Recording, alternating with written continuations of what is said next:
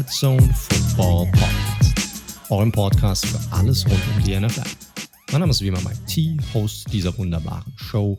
Und an meiner Seite begrüße ich wie immer Co-Host und Schreinermeister Daniel Porz. Servus Daniel. Schreinermeister. Gott, ich bin, ich bin so ein schlechter Handwerker. Das weiß aber auch zum Glück jeder, der mich kennt. Dementsprechend ähm, kann ich ja keinem was vormachen. Äh, es kommt daher, dass ich gerade seit zehn Minuten probiere, meinen Tisch, auf dem ich immer aufnehme, in die richtige Position zu bringen. Ähm, und es, ich nehme heute nicht, ich würde mal sagen, mit einer Wasserwaage ganz gerade wäre es nicht, wenn ich heute aufnehme oder die drauflege. Also wenn du später abschmieren solltest, dann wisst ihr warum. Richtig. Dann ist alles zusammengebrochen, was ich mir hier mühsam aufgebaut habe in den letzten zehn Minuten. Ich stelle mir gerade vor, wie du irgendwie so, keine Ahnung, Bücher genommen hast und runtergestellt hast, damit es irgendwie nicht wackelt. Nee, ich habe mir nur wirklich in dieser ganzen Homeoffice-Scheiße in dem letzten Jahr so ein verstellbares Pult gekauft und da hatte ich keinen Bock, richtig Geld in die Hand zu nehmen. Und das wird mir jetzt gerade ah, ein bisschen zum Verhängnis. Da siehst du, das ist ein Fehler. Das habe ich nämlich gerade jetzt gemacht. Ich habe mir jetzt nämlich einen, einen, Tisch bestellt, der hat jetzt auch ordentlich Kohle gekostet. Und ich hoffe mal, dass das besser wird, weil ich habe von jemandem, vom Kollegen gehört, hat sich einen bei Ikea geholt und der ist jetzt schon wieder am Arsch. So. Ja, bei Möbeln kriegst du halt oft das, was du bezahlst, auch zurück, muss man sagen. Das ist tatsächlich so. Das kann ich als Schreinersohn absolut so bestätigen. Ja, dann soll dein Vater mir mal was Schönes bauen. Das wäre doch auch mal was Gutes. oh, ich glaube, ich glaub, das kriegt er nicht mehr hin. Das kriegt er nicht mehr hin. Er ist schon zu betagt, was das angeht. Aber gut, ansonsten hast du eine schöne Woche gehabt. Schönes Wochenende. Ja, ich war ja in unserer gemeinsamen Heimat in den, im Rheingau. Und habe hast, du, hast du gar nicht erzählt gehabt vorab? Wusste ich gar nicht. Ja, kannst du mal sehen. Kannst du mal sehen. Hast du nee, doch noch Geheimnisse vor mir? Na, absolut, absolut. Na, auch äh, mein Dad ist ja schon etwas älter und der hatte Geburtstag letzten Dienstag und dann ähm, sind ja, wir alles, alles Gute nachträglich, Frank. Alles Gute nachträglich, lieber Papa. 78 Jahre ist er geworden. Er hat in seinem Leben noch keinen Podcast gehört. Von daher, vielleicht ist das ja die Premiere, muss ich meiner Mom mal sagen, dass er hier namentlich erwähnt wird. So, soll er mal reinhören? Kann er unsere Zuhörerzahlen nochmal weiter nach oben bringen? ja, ich habe ja dann in dem Zuge auch äh, auf der Rückfahrt noch meine vierjährige Nichte getroffen und die hat gesagt, äh, sie hat den Onkel im Radio gehört beim Autofahren. Also von daher haben wir auch eine Oha. vierjährige Zuhörerin. Ich glaube, sie hat nicht so hundertprozentig verstanden, was wir erzählen, aber. Aber da hast du wenigstens deinen Bruder dazu gebracht, dass er sich den Podcast anhört. In dem Fall meine Schwägerin. Ah, sehr gut. Ist die Football begeistert oder was? Nein, die ist äh, Daniel Ports begeistert. Ah, okay. Okay, sehr gut ausgedrückt. Sehr schön, sehr schön. Gut. Dann nehme ich an, hast ein angenehmes Wochenende gehabt und was dann nicht so ich sag mal, down von der Niederlage dann am Freitag, die du einstecken musstest. Jetzt ist ja das Schöne, jetzt äh, probiert ja der Bremen-Fan das Gleiche, was schon die Bremer Bank am Freitag probiert hat. Weiß, man hat weniger drauf und dann probieren wir Unruhe durch Provokation reinzubringen. Und am Freitag hat es geklappt, heute wird es nicht geklappen. Ich habe dir ah, ja, artig gut. zum Sieg gratuliert bin auch der Meinung, dass es eine verdiente Niederlage war oder ein verdienter Sieg für euch. Man kann es ja auch positiv ausdrucken. Ich Korrekt. möchte allerdings Florian Kohlfeld nie als Trainer in Frankfurt haben, weil da würde ich in eine ja, problematische Situation reinkommen. Aber das hatten wir ja auch schon per WhatsApp besprochen, sage ich mal. Immer noch Kofeld, nicht Kohlfeld. Nee, das hat er nicht verdient. Der kriegt noch nicht mal den richtigen Namen von mir. Der, der wie, wie bei Christian Groß, für mich ist der Fabian, ist das der Fabian Kohlfeld. Ah ja, sehr gut, sehr gut. Aber ja, lass uns nicht weiter drüber quatschen. Ich glaube, das geht. Da, da waren wir schon nah dran, über WhatsApp schon in eine gewisse Stimmungslage zu gelangen, weil wir doch deutlich anderer Meinung waren, was das angeht. Lass uns das nicht über den Podcast übertragen. Wir haben nämlich auch noch genügend andere Sachen zu besprechen. Ähm, gerade kurz vor der Aufnahme. Wir haben jetzt 20.33 Uhr am Montagabend und äh, gerade mal eine Stunde, anderthalb her, dass wahrscheinlich die größte News der ganzen Woche reingekommen ist. Und zwar, äh, obwohl jetzt die Free Agency noch nicht offiziell angefangen hat, hat JJ Watt verkündet, dass er ein neues Team gefunden hat. Und zwar die, die Arizona Cardinals. Korrekt. Willst du uns mal durch den Deal durchführen oder was hat eine gute JJ? Ja, getweetet oder rausgehauen. Ja, das, äh, so viel ist noch gar nicht bekannt, also, sondern also die Summe natürlich schon. Es ist ein Zwei-Jahres-Deal. Über 31 Millionen Dollar mit 23 Millionen garantiert. Ähm, muss ich sagen, ich weiß nicht, wie du es siehst, ein paar Millionchen mehr, als ich erwartet habe, ehrlich gesagt. Und auch die Destination überrascht mich etwas. Ja, hat ja jeder darüber spekuliert, dass er irgendwie Richtung Heimat geht, Green Bay oder auch die Buffalo Bills, die passen könnten oder vielleicht sogar selbst, äh, um zusammen mit, Bruder zu, mit seinem Bruder zu spielen bei den Pittsburgh Steelers. Da gab es ja so einige Namen und Teams, die dort in der Runde waren und die Cardinals waren nicht so wirklich dabei. Noch was äh, den Vertrag angeht, so 12, 13 Millionen pro Jahr standen im Raum, aber jetzt sind es am Ende über 15 geworden, mit auch noch ordentlich Garantien, also 23 Millionen garantiert, finde ich auch echt nicht verkehrt. Und das in seinem Alter ist schon, schon ziemlich guter Vertrag, den er da rausgehauen hat. Ja, definitiv. Und es überrascht mich so ein bisschen aus zwei Perspektiven. Also, ich dachte, Watt geht jetzt ganz klar zu einem Team, das ein Con Contender ist oder mit seinem Signing ein Contender wird. Siehst du das bei den Cardinals durch das Signing? Ja, nicht wirklich. Also klar bringt Watt nochmal eine andere Ebene mit rein. Also er ist ja sowohl gut auf den Außen als auch innen. Also er kann ja reinrücken, auch noch so auf diese Defensive End, Defensive Tackle Position. Das heißt, er, er wird im Run auch nochmal aushelfen, kann auch von anderen Positionen rushen, als jetzt zum Beispiel ein Hassan Reddick, der ja auch ein Free Agent ist und auch seine, ich glaube, 12,5 Sacks hatte der letzte Saison. Der wird sich wahrscheinlich jetzt umschauen in der Free Agency, weil ich bezweifle, dass die Cardinals ihn noch zusätzlich mit unter Vertrag nehmen können.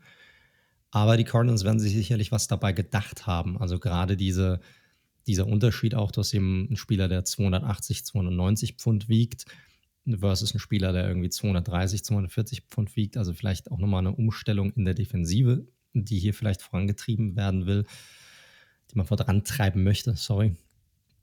Und ja, vielleicht hofft Watt darauf, dass sich Murray auch nochmal ein Stück weiterentwickelt, hat vielleicht auch Gutes von DeAndre Hopkins gehört, mit dem er ja lange bei den Texans zusammengespielt hat, über das Team und wo die hinwollen. Und die Cardinals haben auch noch ein bisschen Spielraum. Also sie sind ja in einer, in einer ganz ordentlichen Cap-Situation. Wir haben sie jetzt noch nicht durchgenommen, weil wir die West Divisions noch nicht durchgenommen haben. Und äh, für Steve Keim gleichzeitig auch. Ich meine, auch er steht unter Druck, muss man sagen. Ja. Es ist natürlich so ein bisschen ein Splash-Signing, äh, wo sicherlich gehofft wird, dass da nochmal ein guter Impact kreiert wird. Auch nochmal, um so einen Veteranen mit reinzubringen. So einen Spieler, der auch vom, ja, der weiß, wie man gewinnt, der weiß, wie man sich vorbereiten muss, der das vielleicht nochmal ein bisschen auf dieses junge Team auch überträgt. Und sie haben ja den ein oder anderen jungen Playmaker in der Defensive. Deshalb finde ich das insgesamt ein ordentliches Signing. Ist ein bisschen Risiko auch verbunden damit, weil Watt ja auch die ein oder andere Verletzung schon hatte die letzten paar Saisons. Aber generell finde ich, ist das für beide Seiten eigentlich eine, eine ganz ordentliche Sache.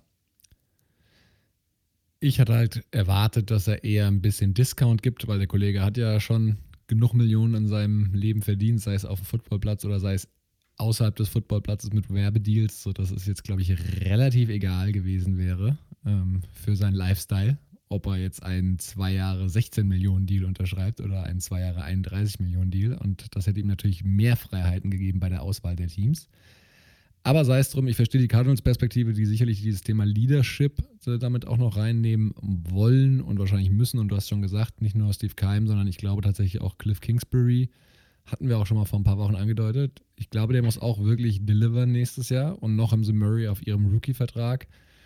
Ich verstehe das grundsätzlich schon. Ich fand aber auch, sie hatten andere Needs oder dringendere Needs, gerade in der Secondary. Aber zu den Cardinals und den West Divisions kommen wir ja erst nächste Woche. Korrekt, korrekt. Aber insgesamt auf jeden Fall super spannend, dass er auch jetzt schon so offensiv und so öffentlich mit dieser Nachricht umgeht. Wie gesagt, die Free Agency hat ja noch gar nicht offiziell angefangen und das ist auch immer noch ein paar Wochen hin, bis auch dieser Deal dann tatsächlich offiziell gemacht werden kann. Ja, ist er jetzt de facto noch nicht. Und äh, das jetzt so mal rauszuhauen, finde ich schon, ist ein bisschen ungewöhnlich, aber ja, ziemlich cool und macht es natürlich, müssen sich die anderen Teams, die da jetzt vielleicht auch in der Verlosung gewesen wären, jetzt nochmal umschauen. Also der erste Dominostein, was die Defensive angeht und diese Position des Pass-Rushers, der ist de facto jetzt mit JJ Watt zu den Cardinals gefallen. So ist es. Genau. Aber das werden wir nächste Woche nochmal im Detail besprechen, was das für die Cardinals bedeutet. Wir haben noch ein paar andere News hier, die noch angefallen sind diese Woche. Ähm, ein Cut, der wahrscheinlich bevorsteht, das kam auch heute raus, und zwar der Comeback Player of the Year, Alex Smith. Jeder kennt ja seine unglaubliche Story, ähm, wo er sich nach, dem, nach seiner Verletzung am Bein, wo er dann diese Infektion hatte, wo fast sein Bein amputiert werde, äh, worden wäre, zurückgearbeitet hat dieses Jahr mit, den, mit dem Washington Football Team in die Playoffs tatsächlich gekommen ist, steht kurz davor, ja, gecuttet zu werden vom Washington Football Team. Ist das überraschend für dich, dass sie da jetzt so vorgehen? Nee, überhaupt nicht. Also wir hatten es ja schon in unserer North Preview angedeutet, äh, sorry, East Preview angedeutet, dass dieser Move einfach nur Sinn macht. Also man muss einfach mal die nackten Zahlen auf den Tisch legen. Er hätte gegen den Cap drei, über 23 Millionen Dollar gegen den Cap gezählt. Ähm, davon werden jetzt fast 15, genau genommen 14,7 eingespart. Und gerade in dieser ja doch sehr angespannten Offseason, auch wenn die ähm, das, das Washington Football Team, wie sie auch weiter heißen werden, ähm, das steht ja schon fest in der kommenden Saison, können sie mit diesem Geld einfach ehrlicherweise Besseres machen, weil Alex Smith hat uns mega überrascht. Ich, eine der krassesten Stories der letzten Jahre in der Sportgeschichte und auch so ein Grund, warum wir Sport ja so lieben. Aber ich glaube, sein Ceiling ist schon arg limitiert. Und er hat auch selbst gesagt, er will nochmal irgendwo starten. Da hat Washington zu Recht auch gesagt, na, da wollen wir jetzt irgendwie was Neues machen auf der Position ähm, und einen anderen Weg eingehen. Und dementsprechend bei aller Romantik, muss man sagen, ein sportlich äh, und auch businessseitig völlig nachvollziehbarer Move des Washington Football Teams. Glaubst du, er findet irgendwo überhaupt noch die Chance, dass er irgendwo startet? Also, dass er starten will es gerade, das will jeder Quarterback, will wahrscheinlich jeder Spieler in der NFL. Aber realistisch gesehen gibt es ein Team da draußen, das ihn als Starter, ich meine, so wenigstens für einen Übergang ja sehen könnte? Ja, schwierig. Also mit der Vorgeschichte. Ich sehe es auch nicht. Also ich, ich wüsste nicht, wo er hingehen soll. Deshalb ich bin da ein bisschen überrascht von seiner eigenen Selbsteinschätzung. So sehr ich ihn auch mag und die Story auch mag. Ja, kann ja auch ähm, bisschen PR sein, ne? Sich nochmal in Position bringen, vielleicht nochmal einen besseren Backup-Vertrag irgendwo unterschreiben. Mag schauen. Schauen wir mal. Schauen wir mal. Quarterback ist auch ein Thema beim nächsten Spieler oder beim nächsten Team hier, denn die ganze vergangene Woche eigentlich das einzige Thema, was wir ursprünglich heute noch mit draufnehmen wollten, bevor wir uns die Divisions an, äh, anschauen, ist das Thema Russell Wilson, das uns jetzt schon seit ja, mindestens einer Woche begleitet. Da gibt es ja auch das eine oder andere Gerücht oder Stories, die jetzt rausgekommen sind von Dingen, die vor einigen Monaten passiert sind, die, wo ein bisschen Stimmung kreiert wird, meiner Meinung nach auch aus den Medien heraus, dass es vielleicht zu einem Trade kommen könnte, ähm, wo Russell Wilson raus möchte aus Seattle. Wie schätzt du diese Gesamtsituation ein, die sich da jetzt so ich sag mal, über die letzten Wochen auch hinweg aufgebaut oder gebildet hat. Hältst du das für realistisch? Ist es nur, ich sag mal, wirklich Bullshit, der hier von den Medien hochgekocht wird? Oder hältst du das wirklich für ein realistisches Szenario, dass die Seahawks Wilson in dieser Offseason noch weg, wegtraden? Also die Storyline ist ja tatsächlich die, und da gab es ja auch einen Artikel letzte Woche im The Athletic, die da entschieden ist, wo quasi mal diese ganze Chronologie des, ich sag jetzt mal überspitzt gesagt, äh, ja, Zerwürfnisses zwischen Pete Carroll und Russell Wilson mal so aufgedröselt worden ist. Über den Saison, letzte Offseason, dann durfte er am Anfang Let Russ Cook, wir haben das ja alle mitbekommen. Dann ähm, Pete Carroll ist ja eigentlich ein deutlich konservativerer Coach, der immer sagt, ey, keine Turnover, den Ball sicher bei dir behalten und viel laufen lassen. Und Russ hatte ja gesagt, ey, das limitiert mich, lass uns anders spielen. Und äh, ja, da sind sie wohl immer mal wieder aneinander gekracht und jetzt gab es wohl diese Situation angeblich, oder naja, was heißt angeblich? Also er hat wohl ganz klar adressiert in einem Team-Meeting, gerade nach den Eindrücken des Super Bowls, wo wir alle gesehen haben, was eine beschissene O-Line mit auch dem besten Quarterback, den wir aktuell haben, machen kann, dass er gesagt hat, ey, liebe, liebes Team, liebes Management, wir brauchen hier ein Upgrade in der O-Line, die mich beschützen muss. Denn ich bin einer der meistgesackten Quarterbacks. Und er hat natürlich eine schlechte O-Line. Das weiß aber auch jeder, der sich so ein bisschen mit den Statistiken auseinanderschätzt, wie viele Sacks er gefressen hat, auch selbst verschuldet. Da gehen so die Meinungen ein bisschen auseinander. Also er ist wirklich auf, auf dem Rekordweg, einer der meistgesacktesten Quarterbacks aller Zeiten zu werden. Und wie gesagt, das wird oft alleine der O-Line angelastet. Ähm, in dem Fall ist Wilson durch seine Spielweise, und da habe ich auch ein paar schöne Snippets auf Social Media gesehen, oft auch durchaus selbst dafür verantwortlich, dass er das, den einen oder anderen Hit oder Sack kassiert. So ging die Geschichte halt weiter. Und dann kam, das hat er nochmal in so zwei Shows und Journalistenrunden äh, bestätigt. Und dann kam wirklich, und das ist sehr, sehr ungewöhnlich, sein Agent raus und hat gesagt, also Russ hat, wenn man, wenn man überhaupt traden könnte, weil er hat eine No-Trade-Klausel in seinem Vertrag. Also das heißt, er kann nicht überall hingeschifft werden für den besten Deal. Und er hätte gesagt, wenn, dann geht er nur nach zu den Cowboys, zu den Bears, zu den Raiders oder zu den Saints. Warum, weshalb die jetzt in Frage kommen, sei mal dahingestellt. Ist auch erstmal egal. Wenn du mich so fragst, ich glaube, um das Ganze zu bewerten, es geht jetzt einfach nur mal darum, ein bisschen Druck aufzubauen, ein bisschen so Einflussnahme des Quarterbacks. Er hat natürlich eine sehr mächtige Stimme. Ich glaube aber in keinster Weise, dass die Seahawks auch nur überhaupt drüber nachdenken, ihn zu traden, weil wenn man sich die Numbers anschaut, 39 Millionen Dead Cap würden sie fressen. Er zählt nur 32 Millionen gegen den Cap, wenn er bei ihnen ist. Also, warum? Warum sollten sie das machen?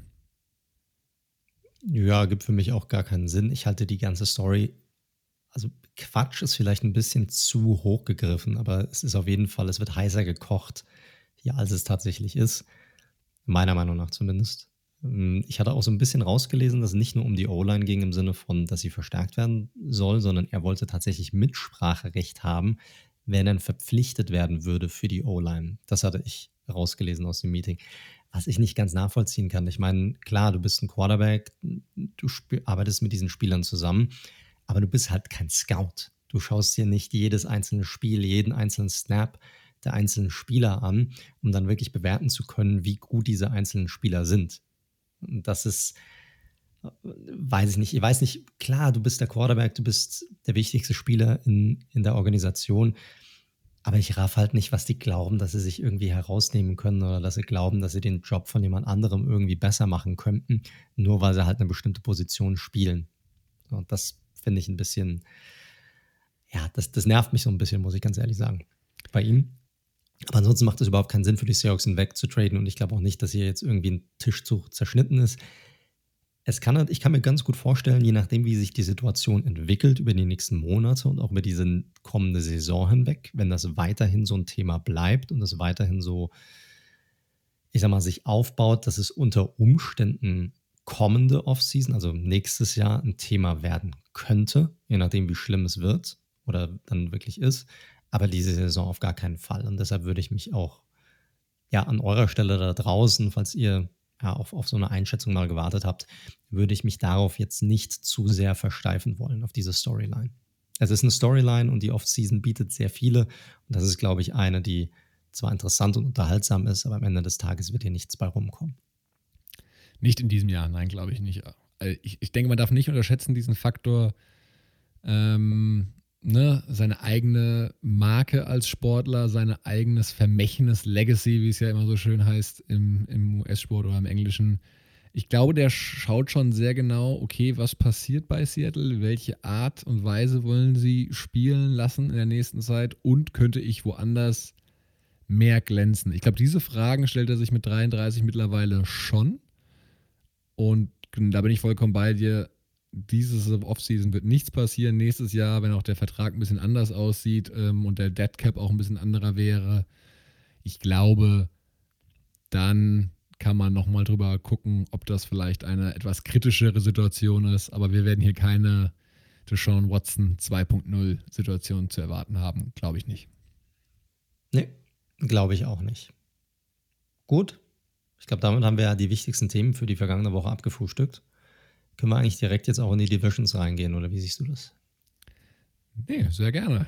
Lass uns gerne reinstarten. Wollen wir, wie wir es auch die letzten Wochen gemacht haben, mit der AFC beginnen? Also mit der AFC South in dem Fall? Dann lass uns da doch gerne reinstarten in diese so traditionsreiche Division. Ja, genau, fange ich mal an, oder? Fange ich mal an mit dem letztjährigen Gewinner. Traditionsreich hast du ja schon angesprochen, ist diese Division jetzt nicht wirklich. Die wenigsten Teams hier sind wirklich alt. Die Titans waren früher mal die Oilers, aber die Titans gibt es jetzt auch noch nicht so lange. Lediglich die Colts gibt es schon seit Ewigkeiten gefühlt, obwohl sie auch früher mal in Baltimore waren, bei den Texans und Jaguars wissen wir alle, das sind Expansion-Teams. Deshalb, so wirkliche Rivalitäten gibt es hier jetzt in dieser, innerhalb der Division jetzt noch nicht. Aber schauen wir uns mal die Tennessee Titans an. Ähm, die waren Division-Sieger vergangene Saison. Und äh, was ganz cool ist bei denen, ist jetzt schon mittlerweile die fünfte Winning-Season hintereinander und die dritte unter Head Coach Mike Vrabel. Also da wird ein ziemlich guter Job gemacht, beziehungsweise ein ziemlich konstanter Job auf jeden Fall gemacht und abgeliefert. Was kann man zu den Spielern sagen? Derrick Henry hatte mal wieder eine atemberaubende Saison, hatte ja vorletztes Jahr schon über 1500 Yards Rushing, ähm, war Rushing Leader und hat diese Saison dann gekrönt mit über 2000 Yards Rushing. Also Wahnsinn, was der abgeliefert hat, auch vergangene Saison. Ein Offense generell auch gut. Ryan Tannehill hat im Grunde auch das bestätigt, was er vorletztes Jahr gezeigt hat. Hat gezeigt, dass er der QB für die Titans ist. Weiter ein sehr guter Trade, den sie damals mit Miami ausgehandelt haben. Und haben die Saison mit 11 und 5 beendet, waren auch in den Playoffs. Ähm, kamen dann nicht ganz so weit, weil trotz des Records, den sie hatten, sie haben auch Schwächen und gerade in der De Defensive hatten die Titans so ihre Probleme. Zweitschlechtester Pass, Pass Rush, den sie hatten letztes Jahr und auch gerade die Secondary hatte ähm, Probleme bei den Titans. Wie drückt sich oder wirkt sich das Ganze aus jetzt auf diese kommende Offseason? Was können sie denn machen? Ja, das ist ein bisschen schwierig, weil die Cap-Situation, sie sind gerade mal 1,9 Millionen unter dem aktuellen Cap. Das, ja, damit haben sie relativ wenig Raum zum Manövrieren. Hier wird, wenn überhaupt, maximal ein richtig großer Move dabei sein können. Weil, und das darf man nicht vergessen, die Titans haben extrem viele Free Agents. Ich habe hierzu auch eine ziemlich coole Statistik gefunden. Ähm, und zwar ähm, tatsächlich auf Instagram, wenn ihr es glaubt oder nicht, auf Stats Nation. Ziemlich coole Seite. Könnt ihr gerne mal auschecken.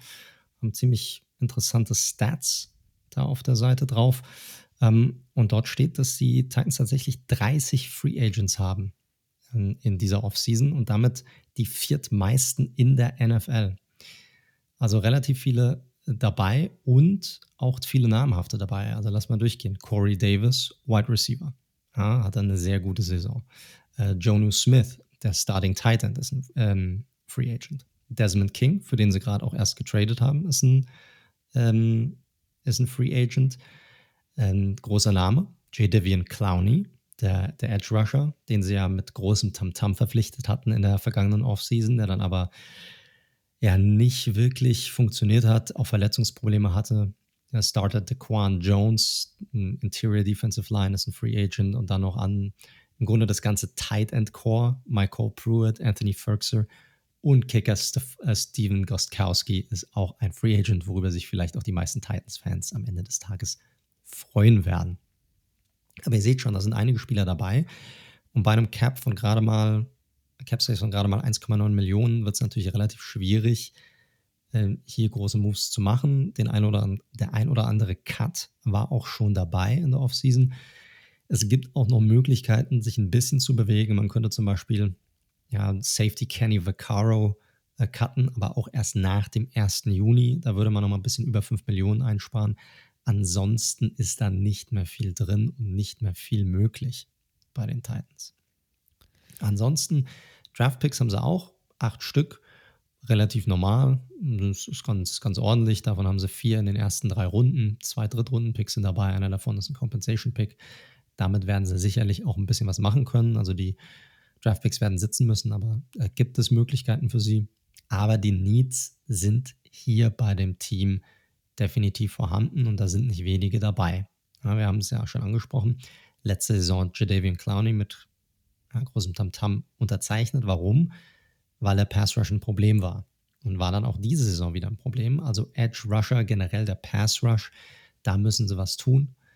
Ähm, neben Dequan Jones haben sie auch nochmal Jack Crawford als Interior Defensive Lineman, der ein Free Agent ist. Also auch dort an der Defensive Line muss was getan werden. Äh, Cornerback in der Secondary auf jeden Fall, die muss verbessert werden. Und natürlich, wenn alle Titans im Grunde Free Agents sind, dann braucht man auch sicherlich den einen oder anderen Titan, um ja, um das Kontingent aufzufüllen, um auch konkurrenzfähig zu sein. Mal so eine Frage an dich. Also, wie hast du die Titans vergangenen Saison gesehen? Und wenn du dir jetzt diese ganzen Free Agents anguckst, die sie haben auf der Liste, glaubst du in Verbindung mit dem Cap Space, die haben genug, um wirklich, ja, den Kader zu verbessern, um weiterhin dort um diese Playoff-Plätze, um diesen Division-Sieg mitzuspielen? Also um den Division-Sieg mitspielen, Entschuldigung, das denke ich schon. Ähm, dafür sind sie auch zu stabil innerhalb ihres Systems, denke ich. Ich glaube, sie werden allerdings, der Kader war halt schon sehr darauf ausgelegt, letztes Jahr wirklich das Titelfenster aufzustoßen oder hier wirklich vielleicht in den Super Bowl einzuziehen, nachdem sie ja in dem Jahr vorher wiederum relativ überraschend so weit gekommen sind. Und dementsprechend, das müssen jetzt richtig, die müssen sehr gut draften, ähm, besser als in den letzten Jahren. Also ihr, ihr Tackle ist ja schon wieder weg, den sie letztes Jahr in der ersten Runde äh, gezogen haben mit, äh, mit Wilson. Ähm, der hat ja gar nicht für die gespielt schlussendlich. Und da müssen sie besser draften und sehr kreativ werden in der Free Agency, weil du hast es gesagt, die Needs, die sie haben, sind sehr augenscheinlich und ich glaube, es gibt so ein paar Positionsgruppen wie Cornerback, das können sie intern auffangen, wenn da so Spieler wie Dory Jackson einfach mal wieder fit bleiben über eine ganze Saison.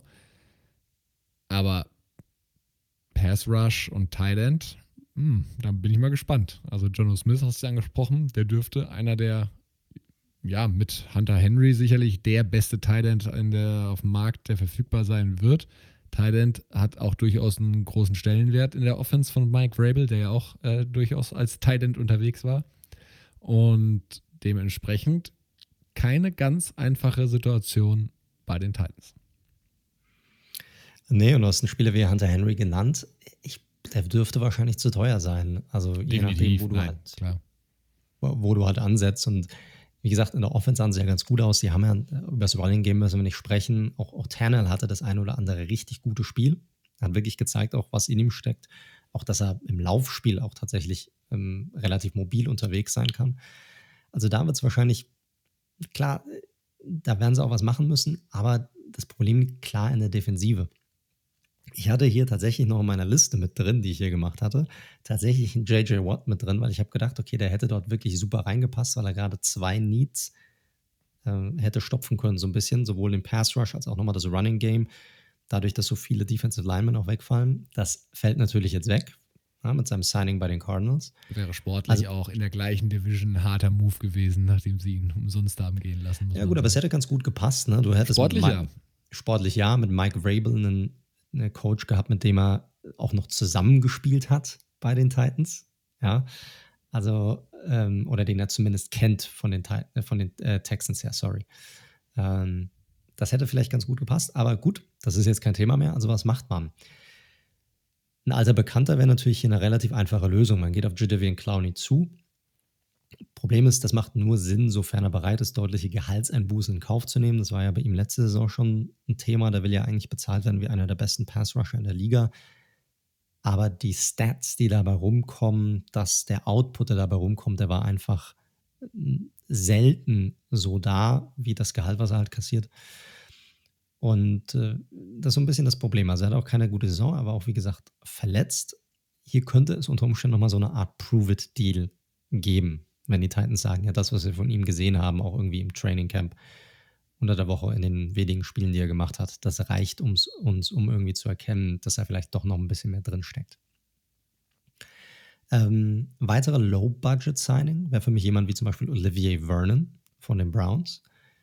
Ähm, der ist ähnlich wie bei Clowney, wenn er bereit ist, einen kleinen Vertrag zu nehmen, dann definitiv jemand, den man im Auge behalten sollte. Der hatte auch letztes Jahr immerhin noch 51 Pressure das Problem ist, dass er sich halt im Letz-, in der letzten ähm, Regular Season Woche eine Achillesverletzung zugezogen hat. Und das ist natürlich immer ein bisschen schwierig, davon zurückzukommen.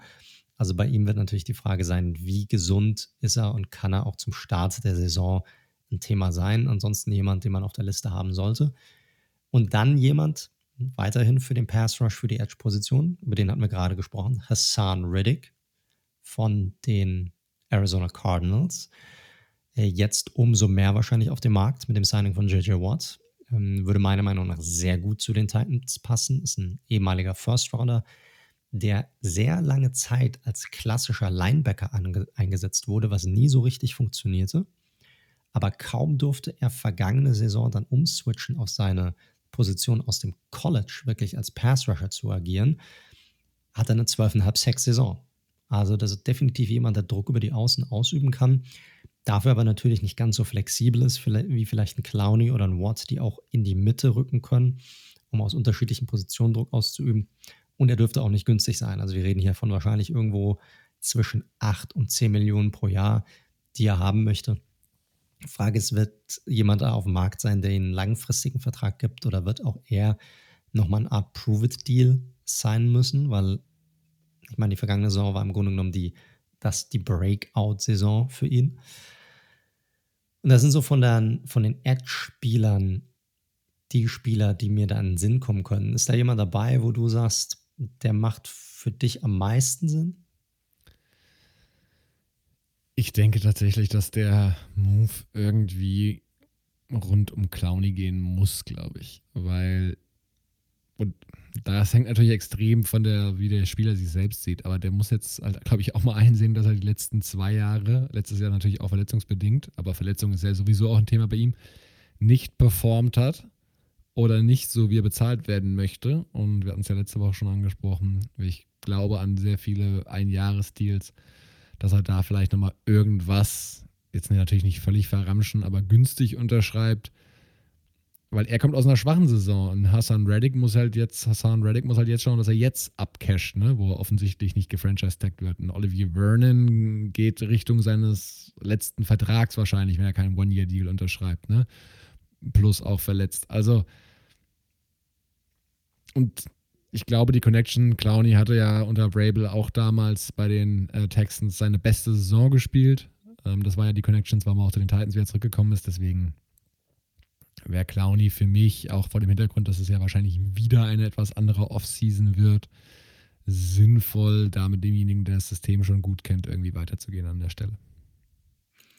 Ich sehe es ähnlich. Ja. Es macht am meisten Sinn bei ihm, günstigste Variante wahrscheinlich. Also wie gesagt, es kommt darauf an, wie viel Kohle er haben möchte. Und ja, wahrscheinlich auch für den Cap Space, den die Titans haben, die realistischste Alternative. Ansonsten, wir hatten ja genannt, Cornerback ich glaube, hier macht es natürlich Sinn, Desmond King zurückzuholen. Man hat für ihn getradet. Da gibt's natürlich einen, gab es einen Grund dafür, dass man das gemacht hat. Ich glaube, man wird probieren, äh, dass er bleibt. Ich glaube, er möchte auch bleiben. Das wird man sicherlich irgendwie hinbekommen, meiner Meinung nach. Damit hätte man eine Planstelle hier auf jeden Fall beseitigt, obwohl ich auch glaube, dass man hier sicherlich noch mehr machen könnte, was meiner Meinung nach aber wahrscheinlich eher durch den Draft passieren wird, weil wie gesagt, man hat nicht so viel Kohle zur Verfügung.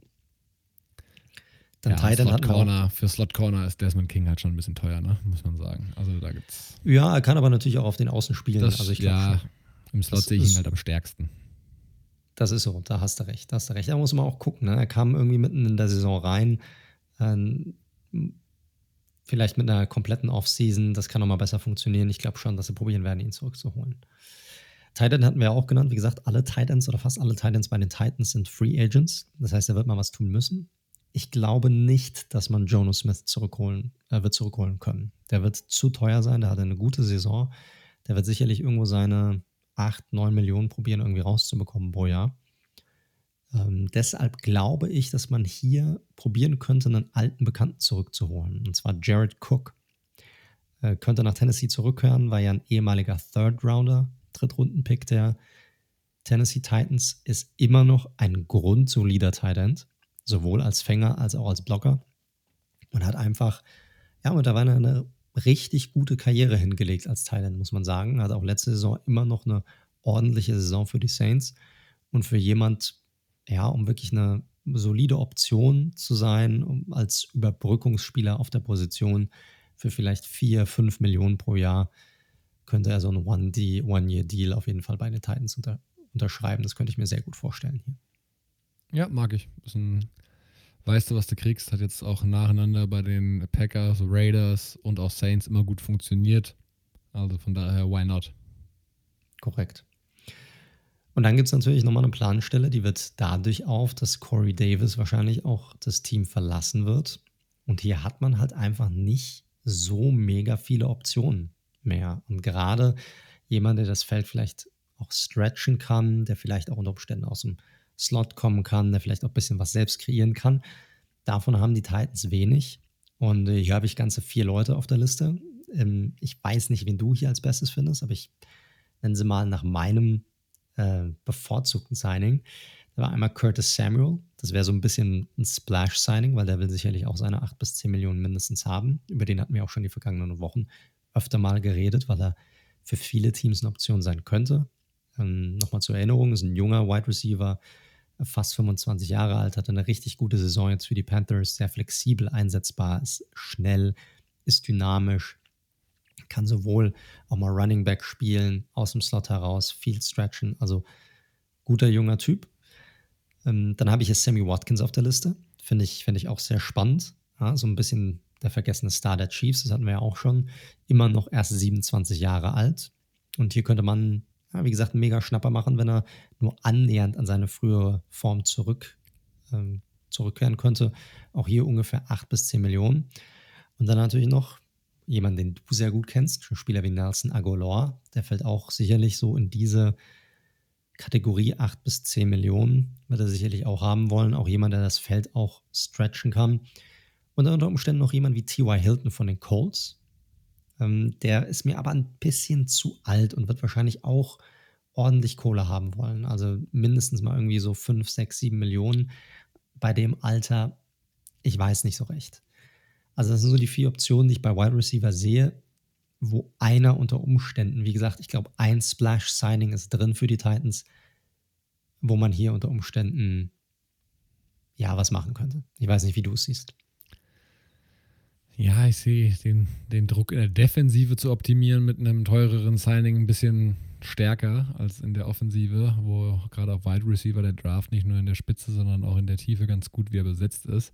Deswegen glaube ich, glaube ich eher, dass wir da bei einer Draft kommen werden. Wenn du mich jetzt aber fragst, von den Optionen, die du hier gesagt hast, gefällt mir ähm, Curtis Samuel tatsächlich auch mit am besten jetzt mal vorbehaltlich der ganzen Kohlesituation. Ne? Also wir sagen es ja immer hier, das heißt nicht, dass die alle holen sollen oder immer jeweils einen für 8 Millionen auf der jeweiligen Position. Das werden sich fast kein Team dieses Jahr leisten können.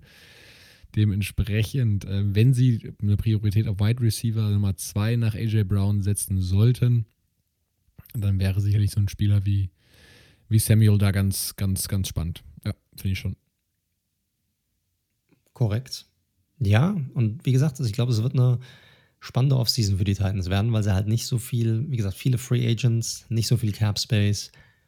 Und da müssen sie gucken, wie sie wieder ein konkurrenzfähiges Team beisammen haben. Glücklicherweise sind sie eine einer Division, wo sie ja selbst mit den ganzen Abgängen und mit einem Ryan Tannehill und Derrick Henry immer noch eines der besseren Teams sind.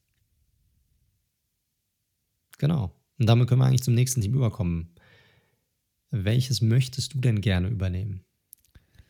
Dann gehen wir doch mal in deine alte Heimat, ist schwer zu sagen. aber an, dein, die, an den Ort, wo du die meiste Zeit in den USA verbracht hast, nach Indianapolis. Sehr schön. Ich freue mich. Dann schieß mal los. Wie siehst du die Colts?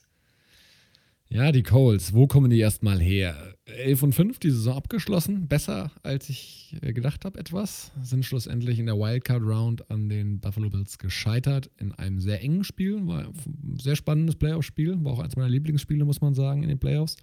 Und so rückblickend kann man sagen, das Rivers Experiment, wo du ja sehr skeptisch warst, ich ein bisschen optimistischer vor der Saison, ist, glaube ich, kann man sagen, aufgegangen.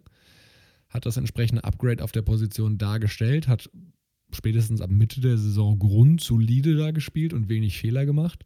Und ich glaube, die Colts könnten, können mit der letzten Saison erstmal zufrieden sein. Es wäre, wie gesagt, im Wildcard-Game sogar noch ein bisschen mehr drin gewesen, aber ich glaube, Divisional Round wäre wahrscheinlich dann schon das höchste der Gefühle, ehrlicherweise gewesen. Ja, ein Contender waren sie nie. Also nee. in meinen Augen zumindest. Nein, nein, nein, wahnsinnig, wahnsinnig. Und jetzt sind sie da in einer ganz spannenden Situation. Ein eigentlich schon guten Roster, den sie haben. Da haben sie jetzt ja, wie wir wissen, mit Carson Wentz eine, eine Edition gemacht, einen Change gemacht auf der Quarterback-Position. Und mit der sie hoffen, dass sie dadurch zum Super Bowl-Contender werden. Denn nichts anderes als diese Hoffnung steht hinter diesem Move. Und das ist natürlich jetzt eine sehr spannende Situation. Ich, ich finde es gerade sehr amüsant, weil mir ist gerade aufgefallen, als du es gesagt hast, sie sind von einem Quarterback, der sehr wenig Fehler gemacht hat, zu einem Quarterback gewechselt, der extrem viele Fehler macht. Das ist richtig, von dem sie hoffen, dass er wieder weniger Fehler macht in der Zukunft. Aber das hatten wir ja schon hinlänglich besprochen. Also, das Wichtige bei den Coles ist einfach, dass sie viel Cap Space haben. 43 Millionen haben sie noch zur Verfügung, damit auf Rang 4 aktuell. Ähm, je nachdem, wann ihr es hört, weil durch gewisse Cuts etc. kann das auch immer mal variieren, die Zahlen, und die können dann nicht mehr aktuell sein. Also natürlich Stand heute Montag, 1.3. Was haben Sie an Free Agents? Also die Nummer mit Rivers, dass er seine Karriere beendet hat, das dürftet ihr mitbekommen haben.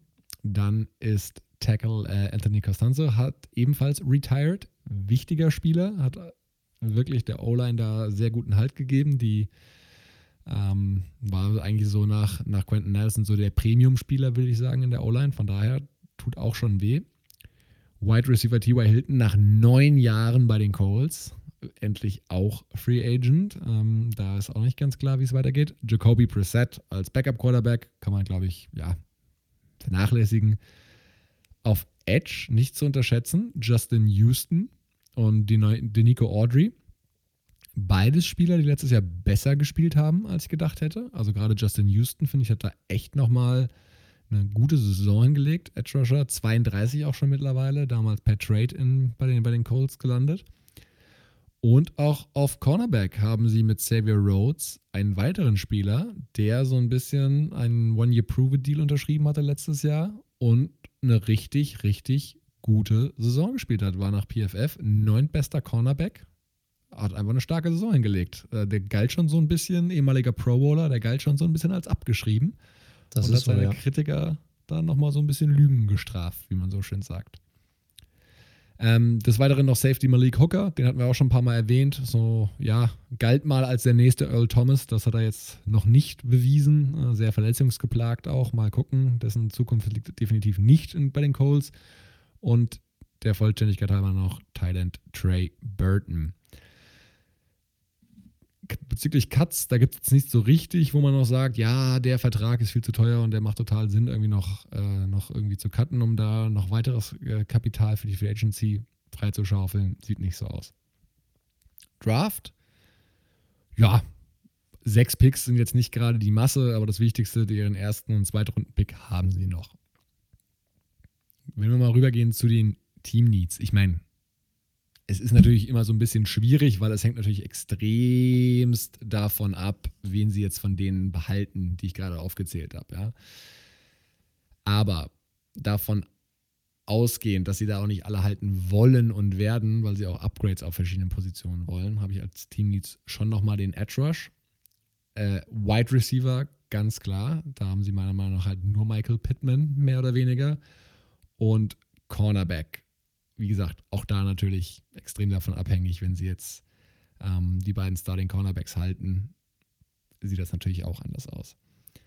Aber meine grundsätzliche Strategie der Colts oder für die Colts sollte sein, und ich hoffe, das sehen sie genauso, der Wentz Trade lässt es, ja, lässt es vermuten, jetzt Gas geben. Die Colts sind zwar immer so ein bisschen, ja, wir nicht so viel überbezahlen in Free Agency und über den Draft aufbauen, und das ist auch grundsätzlich eine gute Strategie, aber jetzt ist der Moment. Jetzt hast du Spieler wie Darius Leonard und andere Qualitätsspieler noch auf günstigen Verträgen. Ähm, und jetzt musst du angreifen. Und deswegen wäre mein Wunsch schon, dass sie gucken, wenn sie auf diesen Positionen, die ich gerade genannt habe, agieren in der Free Agency, dass sie da sich nicht irgendwie mit der ja, dritt, viert oder fünf besten Lösung anfreunden, sondern wirklich aggressiv sind und hier mit die Besten der Besten, die halt logischerweise auch auf den Markt kommen und nicht getaggt werden, zu bekommen.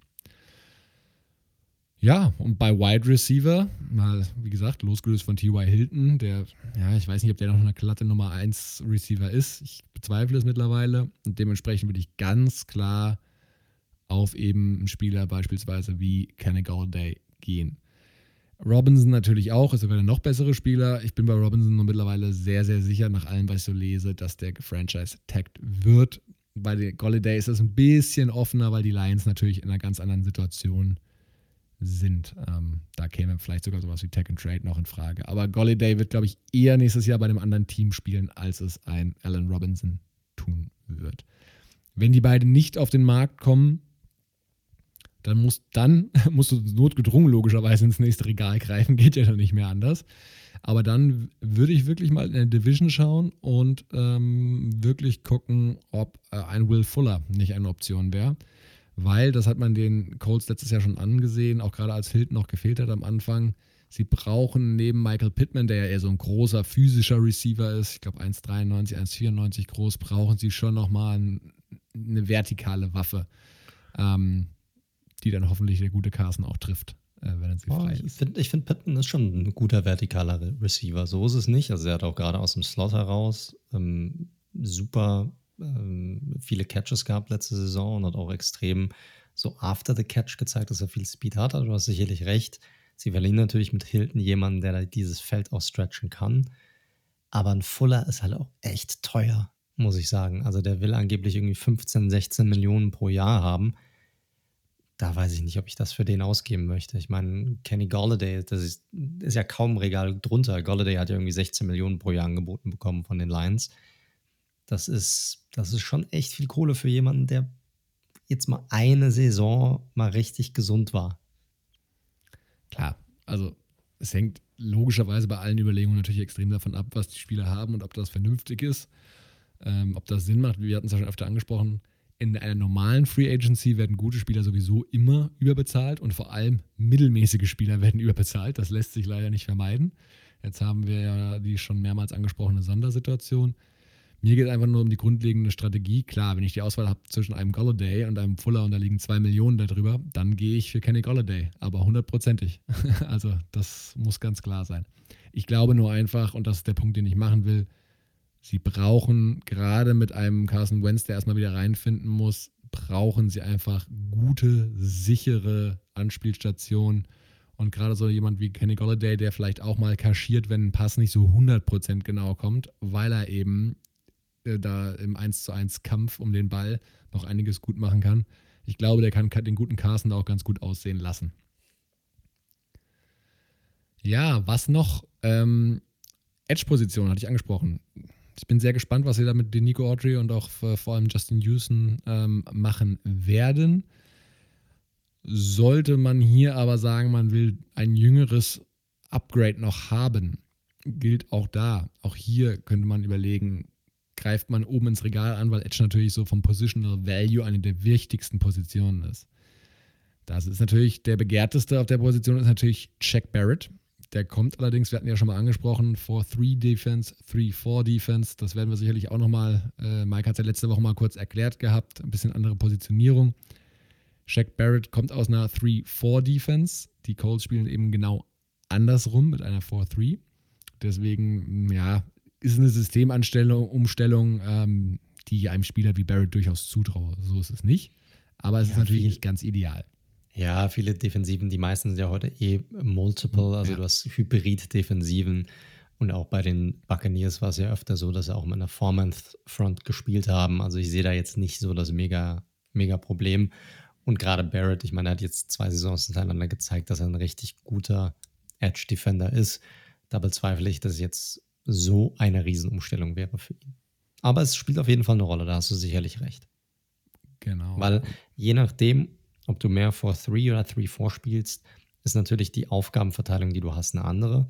Wenn du jetzt jemanden hast, wir hatten es eben gerade bei Hassan Reddick von den Arizona Cardinals, der sicherlich jetzt kein schlechter Run-Defender ist, aber wenn du irgendwie nur 230 oder 240 Pfund wiegst und du musst aber alleine die, die Seite, die Edge setten, auch gegen den Run, dann ist es deutlich schwieriger, wenn du nur eine Four-Man-Front hast ähm, und ein kleinerer Spieler bist, ja, als wenn du eine Fünf-Mann-Front hast und bist ein kleinerer Spieler auf den Außen. Du hast neben dir nochmal jemanden, der dir dabei hilft. Deshalb werden ja meistens in der 4-3 die Defensive Ends, die, die Pass-Rusher sind meistens größer. Das sind eher diese Ja, Jason Pierre-Paul tatsächlich, auch von den Buccaneers oder jemand wie J. Divian Clowney oder auch J.J. Watt, die dann irgendwo ab 260 Pfund aufwärts wiegen. Die schwereren Jungs, genau. Genau. Ja, wenn man aber trotzdem sagt, hey, das ist ein Problem, wir wollen jemanden, der aus einer vergleichbar, also vergleichbaren Defense ist es nicht, aber aus einer, äh, mit einer 4-3-Front irgendwie agiert, ähm, dann könnte tatsächlich der von uns letzte Woche ja auch schon thematisierte Yannick Ngakwe ein Thema sein, der auch sicherlich günstiger sein sollte als Shaq Barrett. Hat, ähm, finde ich, jetzt echt eine ordentliche Saison gespielt, nachdem er ja nochmal hin und her geschifft wurde. Hat nochmal am Ende äh, äh, 8 Sacks aufgelegt und 22, äh, 22, 42, wollte man nicht unterschlagen, 42 Pressures. Also gute, okay bis gute Zahlen auf jeden Fall. Und das könnte ich mir vorstellen, dass der, der hat natürlich im Run ganz klar seine Schwächen, aber als purer Pass-Rusher, wenn du da in der Interior Stewart und vor allem DeForest Buckner als ja, krasse Wand hast, kann ich mir schon vorstellen, dass ein Ngakwe dann automatisch viele 1 zu 1 Matchups bekommen würde, da durchaus gut aussehen könnte. Wie gesagt, ich finde ein Ngakwe jetzt auch nicht die Top-Top-Lösung, ähm, aber als, als purer Pass-Rusher hat er schon einiges zu bieten. Ja, ich bin hier nicht ganz bei dir, muss ich sagen. Also er ist ein, ein super Pass-Rusher, das ist er auf jeden Fall, aber das ist genau das, wovon ich gerade eben ge gesprochen habe. Ich glaube, er passt in diese Defense nicht ganz so gut rein, weil er äh, den Run einfach nicht gut genug verteidigt. Und das muss er in einer 4-3-lastigeren äh, Defense auf jeden Fall. Und da wäre für mich klar eine Schwachstelle. Also ich glaube, die würden, und für einen Spieler, der dann nur an Passing Downs oder Pass Rushing Downs dann auf dem Feld wäre, ist er wahrscheinlich zu teuer. Deshalb ist er für mich nicht die optimale Lösung hier. Ja, oder er arbeitet nochmal an seine Schwächen. Aber klar, wie gesagt, er hat natürlich gegen den Run, ist auf jeden Fall schlechter als gegen den Pass. Äh, Cornerback auch da. Ähm, klar, idealweise schaust du irgendwie, dass du eine Lösung findest, Xavier Rhodes zu halten. Ähm, falls das nicht klappen sollte, aus irgendwelchen Gründen, dann würde ich zum einen, der ist aber noch also er ist, ist, Free Agent, aber wir hatten ihn ja schon gesagt, heißer Tech-Kandidat in Cincinnati. Was würde ich mal darauf achten, was mit William Jackson in Cincinnati passiert. Ähm, ja, etwas wankelmütig der Gute in den letzten Jahren, aber ich glaube, da ist noch Potenzial da. Oder, und das wäre halt die Alternative, du willst noch ein bisschen Veteran Leadership haben und guckst in der Secondary noch ja, einen Namen hatten wir, glaube ich, noch gar nicht angesprochen in der letzten Zeit. Patrick Peterson von den Arizona Cardinals. Galt mal, das ist allerdings so, boah, wann war das? 2016, schätze ich mal, um, um den Dreh rum 2017, als mit der beste Cornerback in der NFL. Hat abgebaut, brauchen wir nicht drum herum reden. Jetzt vielleicht eine 1B oder eine gute 2, so würde ich ihn einordnen gerade mal. Aber der könnte vielleicht je nachdem, auch da, ne, was er an Kohle will, eine ganz spannende Option sein. Oder den Namen habt ihr ja schon öfter gehört, logischerweise Richard Sherman, der auch Free Agent wird und der sehr sicher nicht mehr bei den 49ers bleiben wird. Also auch da Strategiefrage, wie man es angeht und sie können nicht auf allen Positionen den teuersten holen. Meine Appell ist einfach nur, dass die Colts einfach das Kapital, was sie jetzt haben, nutzen müssen, gerade weil, wie gesagt, im Draft haben sie überschaubare Anzahl an Picks. Ja, ich finde gerade den Namen Peterson sehr interessant, den du hier mit reingebracht hast. Das ist für eine Position of Need. Ich glaube auch, dass sie mit Rhodes probieren sollten zu verlängern, weil sie da einfach wissen, was sie haben innerhalb ihres Systems. Aber Peterson werden an Sherman, glaube ich, nicht, muss ich sagen. Also der ist mir, ich weiß nicht, wie gut er da reinpasst. Ich glaube, der wird woanders hingehen. Das wird kein Cold werden, aber Peterson könnte ich mir sehr gut vorstellen in dieser Defense. Also, das wäre wär ein sehr interessantes Signing. Alright. Gut, damit sind wir mit den Colts durch. Die beiden besten Teams in der Division. Jetzt können wir zu den, zu den Teams kommen, die quasi brennen. so ist es. Also, die sind, die sind auf jeden Fall die Teams, die mit am meisten ähm, ja, ich sag mal, in den News in den letzten Wochen und uns mit am meisten unterhaltsamen Dingen versorgen. Ähm, und ich mache mal weiter mit den Houston Texans, oder? Also, das ist. Ja, ja die Texans. Uff. Also kann man überhaupt die vergangene Saison nutzen, um hier einen Ausblick auf die neue zu geben? Das ist natürlich extrem schwierig in der Situation, in der wir uns befinden. Und das war natürlich auch für uns schwierig, hier im Vorfeld reinzugehen und zu sagen, wie machen wir das. Aber wir können es nicht einfach außer Acht lassen. Also wir haben natürlich auch geguckt, okay, was, was sagen andere Seiten darüber, wie gehen die das an? Und wir gehen alle davon aus, gut, solange er auf dem Roster ist, dann muss man auch damit rechnen, dass er spielt und so muss man das Ganze aufbauen. Wir sehen es ein bisschen anders, weil die Situation doch schon echt krass verfahren ist. Ich glaube, der letzte Stand ist, dass er sogar gewillt ist, jedes Spiel auszusetzen und irgendwie Fines, also äh, Strafen in Höhe von äh, dann bis zu drei Millionen Dollar zu akzeptieren, ähm, um nicht für die Texans spielen zu müssen und die Texans weiterhin einfach keine Anrufe entgegennehmen für ein mögliches Trade-Szenario. Also sehr, sehr verhärtete Fronten hier. Ähm, wie gesagt, Watson will weg. Die Organisation jetzt nicht nur bei diesem Thema, gibt jetzt schon die gesamte Offseason schon seit Monaten ein konstant schlechtes Bild ab an, an mehreren Stellen, was der Coaching-Search angeht. Ähm, PR-Mitarbeiterin gefeuert ohne jeglichen Grund. Also da sind ganz, ganz viele Dinge, die hier, natürlich die Watson-Situation, die hier zum Tragen kommen. Aber lass uns mal probieren zu gucken, wie so eine Offseason jetzt für die Texans aussehen könnte. Und wo sie auch ansetzen müssten, ja, mit, ohne, ohne Watson.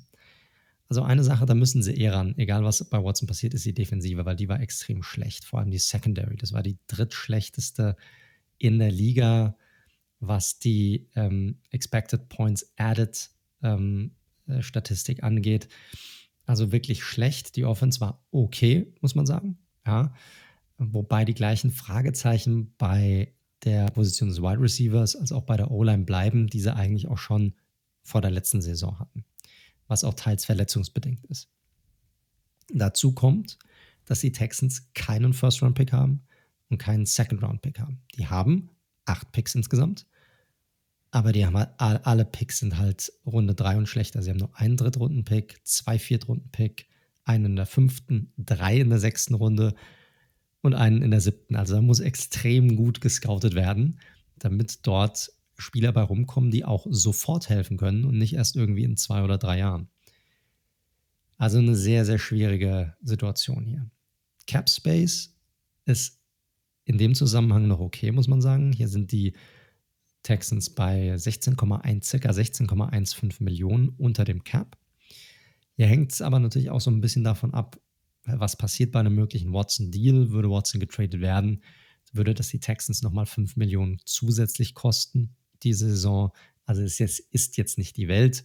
Trotzdem macht es natürlich für sie keinen Sinn, ihn wegzutraden, weil es für sie cap-technisch von jetzt an, aber auch für die nächsten Saisons extrem viel Sinn macht, ihn zu haben. Deshalb ist es ja auch so interessant für alle anderen Teams, für ihn zu traden. Ja, wenn wir uns die Free Agents angucken, wer fällt weg? Einen hatten wir schon genannt. Will Fuller ist wahrscheinlich der größte Name hier auf der Liste. Wide Receiver Position. Und was natürlich auch gleichzeitig dann wieder Need bedeutet für die Texans. Da haben wir noch ein paar Cornerbacks. Vernon Hargraves, ehemaliger Erstrunden-Pick, hatte auch keine wirklich gute Saison bei den Texans. Garen Conley, der Cornerback, ist auch ein Free Agent. Und dann noch klein, noch ein Spieler, Carlos Watkins, Wide Receiver. Also keine riesen, super große Namen. Watt ist ja eh schon weg. Ähm, Fuller kommt noch dazu.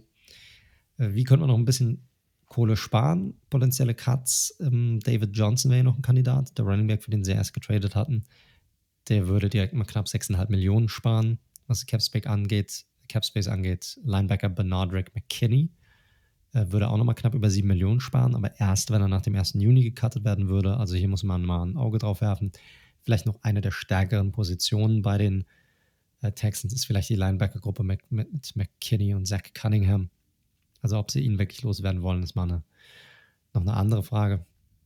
Wie gesagt, sie haben schon mit J.J. Watt, äh, Duke Johnson auf der Running Back-Position und auch Starting Center Nick Martin einige Spieler gehen lassen oder auch nicht resigned, um hier im Captain bisschen Raum zu kreieren. Ja. Wobei diese, diese Offseason ist natürlich im Zeichen des Umbruchs. Ne? Da wird man, glaube ich, gar nicht so viel schauen, dass man sein Team wirklich substanziell verbessert. Ja, gut, aber das Problem ist ja, du kannst ja nur einen Umbruch kreieren, wenn du auch wirklich die Möglichkeiten hast für einen Umbruch. Und das ist natürlich super schwierig, wenn du wenig Cap Space hast. Du hast ein Team, das im Grunde genommen, also ja, wenn wir uns die Team Needs angucken, die brauchen auf jeder Position ein Upgrade wirklich überall. Und du hast zwar acht Picks, aber kein Erstrunden-Pick, kein äh, Zweitrunden-Pick. Also dort wirklich einen richtigen Umbruch einzuleiten, ist natürlich schwierig. Wenn du jetzt tatsächlich Watson wegtraden würdest und du bekommst die, keine Ahnung, drei, vier Erstrunden-Picks und zwei, drei Second-Round-Picks noch dazu, die so einen Trade sicherlich kosten würden. Also das wäre wahrscheinlich der, einer der größten Trades in der Geschichte der NFL, sollte er denn stattfinden dann kannst du einen richtigen Umbruch einleiten. Ich glaube, dann hast du wirklich die Firepower, um gerade über den Draft richtig aufzubauen. Aber ohne wird es schwierig. Und ich glaube, auch deshalb hat Watson keinen Bock, bei den Texten zu bleiben. Nicht nur wegen der ganzen Stories, die äh, passiert sind, sondern es wird mega schwierig für die Texans, ihr Team irgendwie zu verbessern. Und ein Quarterback, den wir wahrscheinlich beide als eine Top 5 Quarterbacks in der Liga sehen, ähm, ist wahrscheinlich auf ein Team, das auch nächste Saison irgendwie 4 und 12 sein wird, wie ja, in der vergangenen Saison, um ganz ehrlich zu sein. Und zwar wegen ihm 4 und 12. Ja, wegen ihm, genau, korrekt. Genau, korrekt. Wegen ihm haben sie noch die vier Siege. Aber gucken wir mal, schauen wir mal, was denn möglich wäre. Also ganz so verfahren ist diese Situation dann nicht, was den Cap Space angeht. Also es gibt Möglichkeiten. Und es gibt auch Möglichkeiten, hier sehr kreativ zu sein, vielleicht die eine oder andere günstige Möglichkeit hereinzubringen. Also sie brauchen auf jeden Fall Hilfe im Pass Rush. JJ Watt ist weg. Generell auch da riesige Probleme gehabt. Auch hier wäre für mich Olivier Vernon jemand, der ähm, eine Übergangslösung sein könnte, sofern er denn gesund ist, weil er vielleicht nur zwei, drei Millionen ähm, einnimmt oder haben möchte. Und ja, er hatte, wie gesagt, 51 Pressures letzte Saison. Wenn er gesund ist, dann soll, ist, sollte er definitiv eine Option sein für dieses Team. Cornerback müssen auf jeden Fall was tun. Also, wie gesagt, die Secondary war fürchterlich. Hier ein Spieler, Quinton Dunbar, der könnte mir sehr gut gefallen. Der war vor ein paar Jahren noch einer der besseren Cornerbacks, war dann in der vergangenen Offseason in den Nachrichten zusammen mit DeAndre Baker, mit dieser ganzen, ja, Kohle verloren und dann beim Raubüberfall dann wieder zurückgeholt Geschichte, wo er dann freigesprochen wurde von, oder beide Cornerbacks tatsächlich am Ende des Tages. Und hat auch vergangene Saison keine wirklich gute Saison, hat aber oft mit Verletzungen zu kämpfen bei den Seahawks. Und könnte jemand sein, vielleicht für 5, 6 Millionen, ähm, der ein tatsächliches Upgrade gerade auf der Außenposition ähm, darstellen könnte für die Texans. Im Slot brauchen sie aber auch Hilfe. Hier habe ich äh, Cameron Sutton als eine mögliche Option. Hm, ist ein solider bis, hat er solide bis gute vergangene zwei Saisons bei den Steelers. Hat jetzt nicht so viele Opportunitäten bekommen und könnte hier tatsächlich eine größere Rolle erhalten und günstig sein. Also wir reden hier auch so von zwei, drei Millionen. Und jemand, der ja, mit seiner Chance hier wachsen könnte, weil er tatsächlich ganz gut gegradet hat in den vergangenen zwei Jahren. Aber ihr seht schon, es sind alles eher so Low-Budget-Lösungen. Ähm, auch Safety müsste auf jeden Fall ein Thema sein bei den, bei den Texans. Ähm, hier habe ich Jaquiski Tart auf der Liste, ist jetzt kein wirklicher Playmaker und niemand, der etwas wirklich ja, gut kann, aber alles eigentlich ganz solide. Und das wäre schon ein Upgrade für die Texans, um ganz ehrlich zu sein. Auch der dürfte nicht ganz so teuer sein. Und das ist jetzt, sagen wir mal, von der defensiven Seite aus die Spieler, die helfen könnten. Ja. Offensiv, wie gesagt, Wide Receiver ist sicherlich auch eine Position, die ein Upgrade benötigt. Und auch hier könnten sie vielleicht mit ein paar jungen Spielern, die nicht so viel, die eine Chance suchen, mehr Spielzeit zu erhalten, ähm, ein paar gute Schnäppchen machen. Hm, Rashad Higgins wäre jemand, der mir einfallen würde, ist auch erst 26 Jahre alt. Über ihn hatten wir auch schon gesprochen in unseren letzten Folgen. Hat bei den Browns immer mal wieder sein Potenzial aufblitzen lassen. Ähm, Mayfield hat ein super Passer-Rating, immer wenn er auf ihn geworfen hat. Ist jetzt nicht der Überathlet, aber ist jemand, der weiß, wie er sich freizulaufen hat und der einfach immer produziert hat, wenn er die Chance dazu erhalten hat. Also fände ich einen, einen guten Possession-Receiver hier für die Texans. Und dann vielleicht noch mit David Moore jemand, der von den Seahawks kommen könnte, der auch immer wieder Flashes von Potenzial gezeigt hat, viele Highlights-Catches, auch erst 26 Jahre alt ist, der eine Chance bekommen könnte, in der größeren Rolle konstant sein Talent ja, auf den Platz zu bringen. Vielleicht 4 Millionen, vielleicht 5 Millionen hier, die er kosten könnte. Dann äh, Tident finde ich auch, da verlieren die Texans zwar niemanden hier, aber ich finde, wenn dein Starting Tight Darren Fells heißt, dann musst du da auf jeden Fall irgendwas tun, um diese Position zu upgraden. Aber auch hier, ich habe jemanden auf der Liste mit Gerald Everett, der noch recht jung ist, ist ein sehr athletischer Tight End, ist ein ehemaliger Zweitrunden-Pick der Rams, der nie wirklich sein angebliches Potenzial ähm, hat abrufen können. Könnte ja auch eine super Option sein bei einem One-Year-Prove-It-Deal, vielleicht für drei, vier, fünf Millionen, je nachdem. Ich glaube, mehr wird er nicht bekommen auf dem Markt und da auch eine größere Rolle bekommen könnte bei den Texans. Und dann brauchen sie natürlich noch einen Center. Hier gibt es ein paar Optionen. Ted Karras könnte eine sein, Austin Reiter könnte eine sein, aber auch hier wieder so in diesem Regal drei, vier, fünf Millionen. Ja, also ich finde das sehr bezeichnend an der Stelle, weil im Endeffekt, wie du schon sagst, es ist halt super unattraktiv und unsexy gerade äh, nach Texas zu den Texans zu gehen. Und das heißt, da gehen entweder Spieler hin, weil sie dort ein bisschen mehr Kohle kriegen als woanders. Hm, mal gucken, ob das die Texans können. Oder weil sie keine richtige Alternative haben und sagen, weißt du was, ich unterschreibe jetzt hier einfach den Einjahresdeal und dann gucke ich halt, wo ich nächstes Jahr sein kann. Weil ansonsten gibt es einfach, das ist jedes Jahr so, ich meine, klar, äh, ist es immer ein Highlight in der NFL überhaupt zu spielen, deswegen spielt man auch am Ende logischerweise für die Texans, auch wenn man überhaupt keine Chance hat, dort irgendwie siegreich zu sein. Aber attraktiv für begehrte Free Agents, mal unabhängig von der Caps-Situation, ist es sicherlich nicht. Nein, nein, absolut nicht. Und die Cap-Situation ist ja keine so prickelnde, also sie ist jetzt nicht schlecht oder so, aber es ist jetzt nicht so, als könnten sie mega Moves machen. Aber wie gesagt, macht aus der Not eine Tugend.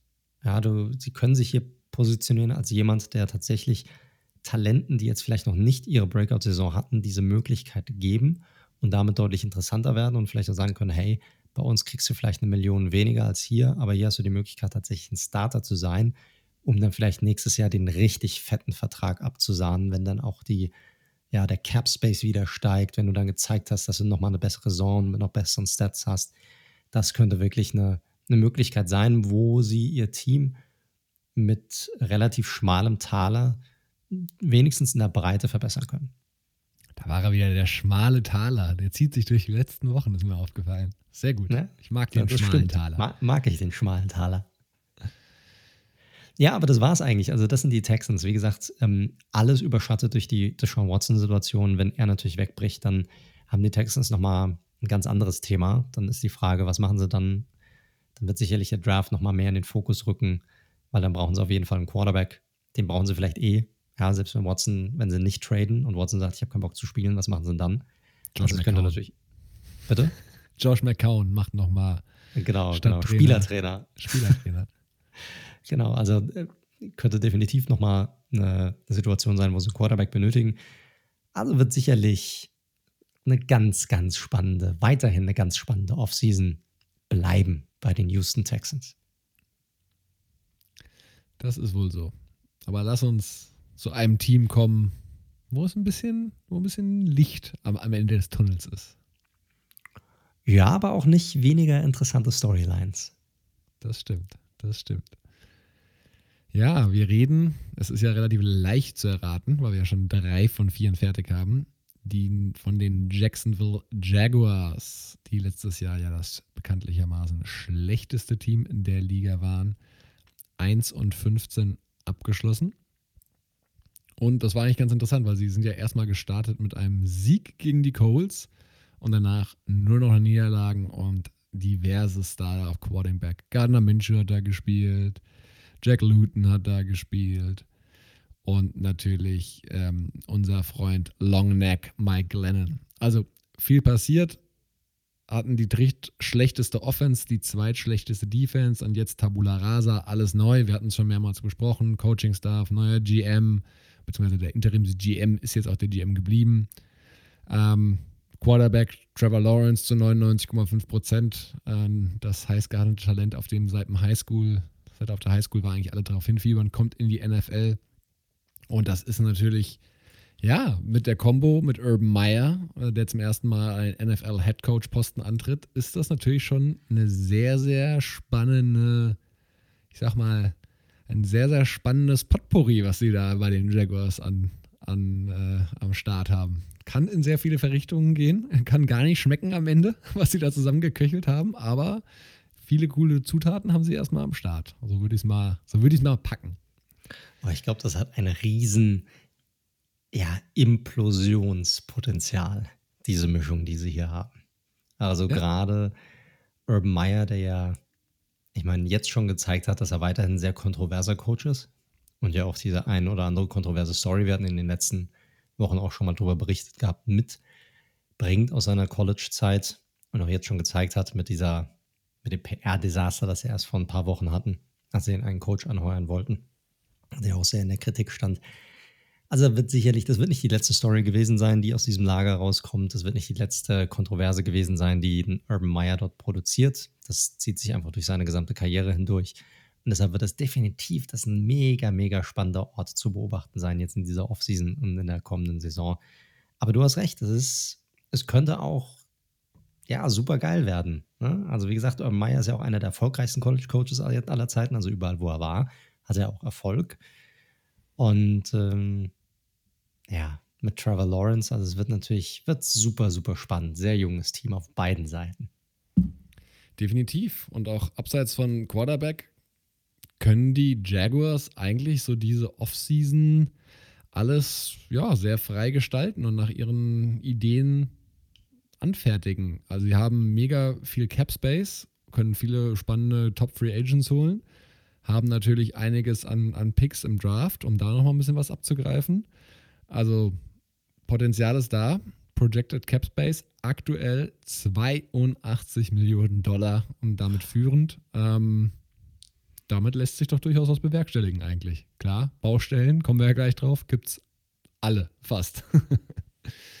Aber, Aber da, das, ist für mich, das ist für mich ein Umbruchspotenzial hier, wie du es vorhin bei den Texans beschreiben wolltest. Das ist für mich, jetzt hier kannst du einen Umbruch einleiten. Mit, keine Ahnung, gefühlt 15 Draft-Picks und wie gesagt 82 Millionen Cap Space. Das ist mal, da kannst du, da kannst du raushauen.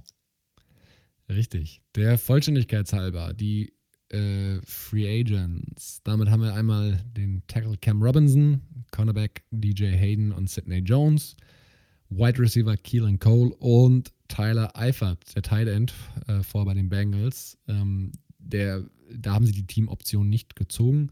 Und der hätte, glaube ich, knapp 5, 6 Millionen Dollar nächstes Jahr gekostet. Können wir kurz machen, ist er nicht wert. Daher ist der Cap Space sogar noch mal ein bisschen angestiegen, eben auf diese 82 Millionen Dollar. Team Needs, eigentlich alles außer Running Back, würde ich fast sagen. Da haben sie letztes Jahr ähm, einen mit, mit dem undrafted äh, Free Agent einen, einen guten ähm, Robinson, einen guten ähm, Running Backs sich geholt äh, rein ins Haus, aber ansonsten gibt es eigentlich kaum Positionen, wo ich sagen würde, da würde nicht ein Upgrade verhelfen. Aber sie sind ja jetzt auch in Jahr 1 der, ja, hoffentlich aus Jaguars Sicht neuen Ära. Ähm, von daher ist das ja auch ganz klar. Die Frage ist natürlich an der Stelle, wie priorisierst du jetzt deine Needs? Und da würde ich so ein bisschen halten, äh, weil ich im Moment oder was heißt im Moment? Ich bin der Meinung aktuell, dass die Offense die Championships mehr gewinnt als die Defense. das ist so meine These. Und dementsprechend geht es mir auf jeden Fall auch Quatsch. um die Entwicklung des. ja, da kommt der Oldschooler wieder von drüben.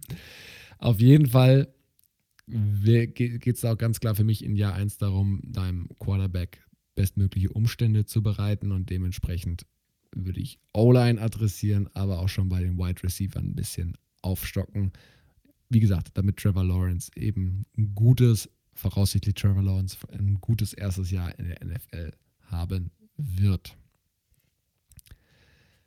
Auf Tackle, also Cam Robinson ist okay, der wird Free Agent, aber naja, halten muss man jetzt nicht unbedingt. Dann haben sie noch auf Right Tackle Jawan Taylor, der war mal ein Second Rounder in 2019, der konnte seinen Draft Chart das auch noch nicht so wirklich bestätigen. Also daher ganz klar Tackle.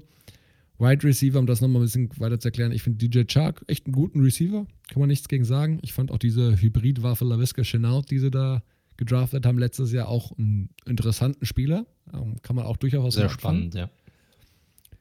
Und ähm, als drittes, damit ich nicht nur Offensiven gehe, äh, auf die Offensive gehe, habe ich noch Safety hinzugenommen. Also kurz gesagt, da haben sie einfach nichts. Also Wilson, Sidney Jones hat besser gespielt, als ich dachte aber das sind meiner Meinung nach eher Rotational Geist. Und außerdem ist der Draft hier relativ dünn, weswegen ich denke, dass man in der Free Agency aktiv werden sollte auf Safety auch. Die ja auch sehr tief ist, was diese Position angeht. Richtig, richtig. Die Free Agency, ja. Korrekt. Ähm, Draftpicks, du hast es angesprochen, 15 sind es nicht ganz, 12 sind es, was natürlich auch schon richtig viel ist. Also zwei First Rounder, an 1 natürlich und eben an 25, zwei Second Rounder, ein Third Rounder, zwei Viertrunden-Picks und drei Fünftrunden-Picks und dann noch zwei in der siebten. Also, das ist loaded, kann man nicht anders sagen. Damit kann man arbeiten. Definitiv, definitiv. Was aber Draft, dem widmen wir uns ja zu einem späteren Zeitpunkt in ein paar Wochen, wenn die schöne Free Agency vorbei ist. Ich hatte ja gesagt, ich würde erstmal mit Tackle starten. Wenn sie es in der Free Agency adressieren, und das sollten sie, auch wenn der Draft da auch gut bestückt ist, denke ich, auch da musst du mit den Top-Optionen gehen. Top-Option wäre, ich sage bewusst, wäre Trent Williams von den 49ers der hat einfach direkt wieder bewiesen, nachdem er ja ein Jahr ausgesessen hat, war ja vor beim Washington Football Team, dass er einer der besten Tackles der Liga ist. Problem, ich weiß nicht, wie du es siehst, ich glaube aber nicht, dass er auf den Markt kommt. Also ich glaube, der wird sich mit den 49ers einigen können. Das, also sie wären smart, wenn sie es machen würden. Auf ja. jeden Fall. Weil ich glaube, so ein Left Tackle, den findest du halt nicht so einfach. Die Niners sind ja eh ja schon aus der Vergangenheit sehr verwöhnt, was die Left-Tackle-Position angeht. Und deshalb wissen sie auch, was sie daran haben. Und deshalb bin ich mir auch relativ sicher, dass sie sich dort, zumindest, sie werden hart probieren, sich zu einigen mit ihm. Richtig. Ähnliches gilt für Kollege Moten von den Panthers. Hatte ich auch letzte Woche schon mal erwähnt, ne, was ich so lese, lese aber auch, da kommen wir auch zu den Panthers, kommen wir auch später noch. Sehr wahrscheinlich, dass sie dort priorisieren werden, ihn zu halten dann wird es auch schon wieder langsam enger und wir rutschen in die zweite Riege bei den Tackles. Ihr seht, gute Tackles kommen selten auf den Markt. Das ist einfach tatsächlich so. Und dann sind wir natürlich wieder bei unserem meistgenannten, liebstgenannten Tackle Alejandro Villanueva. Wir ah, schön. Villanueva die ganze Zeit ausgesprochen, aber es ist ja ein Villanueva. Ah, noch, noch besser, der alte Spanier hier. Richtig, richtig. Ich will es jetzt nicht zu kompliziert machen, weil wir eigentlich über Free Agents reden was mir in der ganzen, als ich mich damit beschäftigt habe, nur in den Sinn gekommen ist, ist, wir hatten ja Orlando Brown vor ein paar Wochen mal angesprochen, der ja äh, bei den Ravens damit nicht zufrieden ist, dass er wieder Right Tackle spielen soll und lieber Left Tackle spielen möchte. Das wird er aber wahrscheinlich nicht dürfen. Ähm, und dementsprechend stehen da die Zeichen durchaus in eine Richtung, dass es einen Trade geben könnte. Und für Trades braucht man Picks. Und man braucht natürlich Need auf der Position und den Cap Space, den Vertrag aufzunehmen. Von daher finde ich Orlando Brown bei den Jaguars gar nicht so eine doofe Idee. Boah, finde ich super spannend, dass du das mal aufnimmst. Hatte ich jetzt gar nicht mehr im Blickfeld gehabt. Äh, würde aber passen wie Arsch auf Eimer. Ist natürlich ein, ein super Spieler, wäre ein super Left Tackle, würde auf jeden Fall dieses Need sofort schließen. Ein bisschen das Problem, das ich habe, ist, äh, wir haben ja gesehen, was teilweise Spieler kosten in Trades dieses Jahr. Ne? Also auch wenn ich vorher gesagt habe, Deshaun Watson, vier Erstrunden-Picks, drei, drei Second-Round-Picks.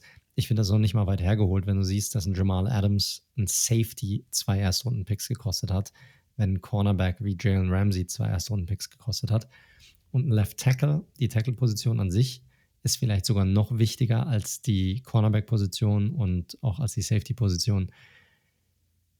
Und deshalb ist die Frage, was musst du hier abgeben? Ich glaube, einen Erstrunden-Pick ist es hier nicht getan. Den Number One-Pick werden sie sicherlich nicht abgeben. Nummer 25 ist ein bisschen zu tief, meiner Meinung nach. Deshalb, wenn sie ihn traden wollen, dann müssen sie schon ein richtiges Package schnüren. Also Erstrunden-Pick dieses Jahr, der zweite müsste es dann sein, vielleicht nochmal ein Erstrunden-Pick nächstes Jahr. Oder sie schnüren hier, nehmen die beiden Zweitrunden-Picks und nochmal ein paar Viertrunden-Picks und noch den Erstrunden-Pick irgendwie dazu. Also es müsste schon ein sehr, sehr gutes Package sein, damit die Ravens ja sagen, ja, das machen wir. Aber theoretisch hast du recht, sie haben genug Picks, um es wenigstens zu probieren. Richtig. Und in der Free Agency ist der Tackle-Markt eben, wenn wir davon ausgehen, dass die Jungs, die Besten, äh, dann doch wieder bei ihren Teams bleiben, wie es ja so oft der Fall ist, ähm, wäre das vielleicht wirklich noch die spannendste Option für einen Plug-and-Starter. Und darum geht es natürlich logischerweise. Da, das, und du darfst ja auch nicht vergessen, so ein Tackle, der muss ja auch zum Team kommen, das ihn dann auch wirklich zu einem langfristigen Vertrag, äh, also dass ihm einen langfristigen Vertrag geben kann. Und die Jaguars sind natürlich mit ihrem Cap Space, den sie jetzt haben, den sie wahrscheinlich auch nächste Saison noch weiter haben werden, weil sie hatten bisher eigentlich immer das relativ viel Cap Space. dass äh, da eine, in einer super Situation ihm auch diese Möglichkeit zu geben, einer der, vielleicht sogar der bestbezahlte Tackle der Liga zu werden. Ja. Das äh, hört sich, glaube ich, für ihn relativ verlockend an, auf jeden Fall. Also mal gucken, dieses Szenario einfach mal im Hinterkopf behalten, aber Orlando Brown ist einfach kein Free Agent, deswegen nur mal hier am Rande erwähnt. Na, so am Rande war es am Ende auch nicht mehr. Wide Receiver. Ähm, wie gesagt, ich finde mit DJ Shark und LaVisca Chenault haben die da gar nicht so, sind die gar nicht so schlecht aufgestellt. Ich hätte hier trotzdem aber gerne nochmal einen Spieler, der ein bisschen was auf dem Buckel hat.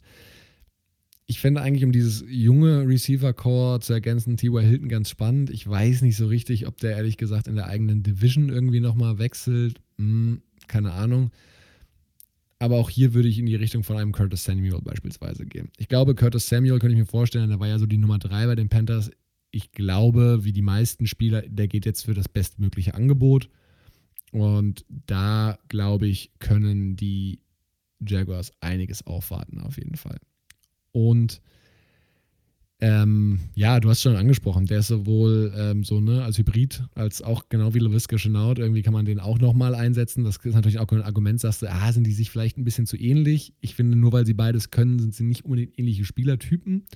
Ähm, aber könnte mir vorstellen, ähm, dass Samuel da vielleicht auch noch äh, ganz gut passen könnte.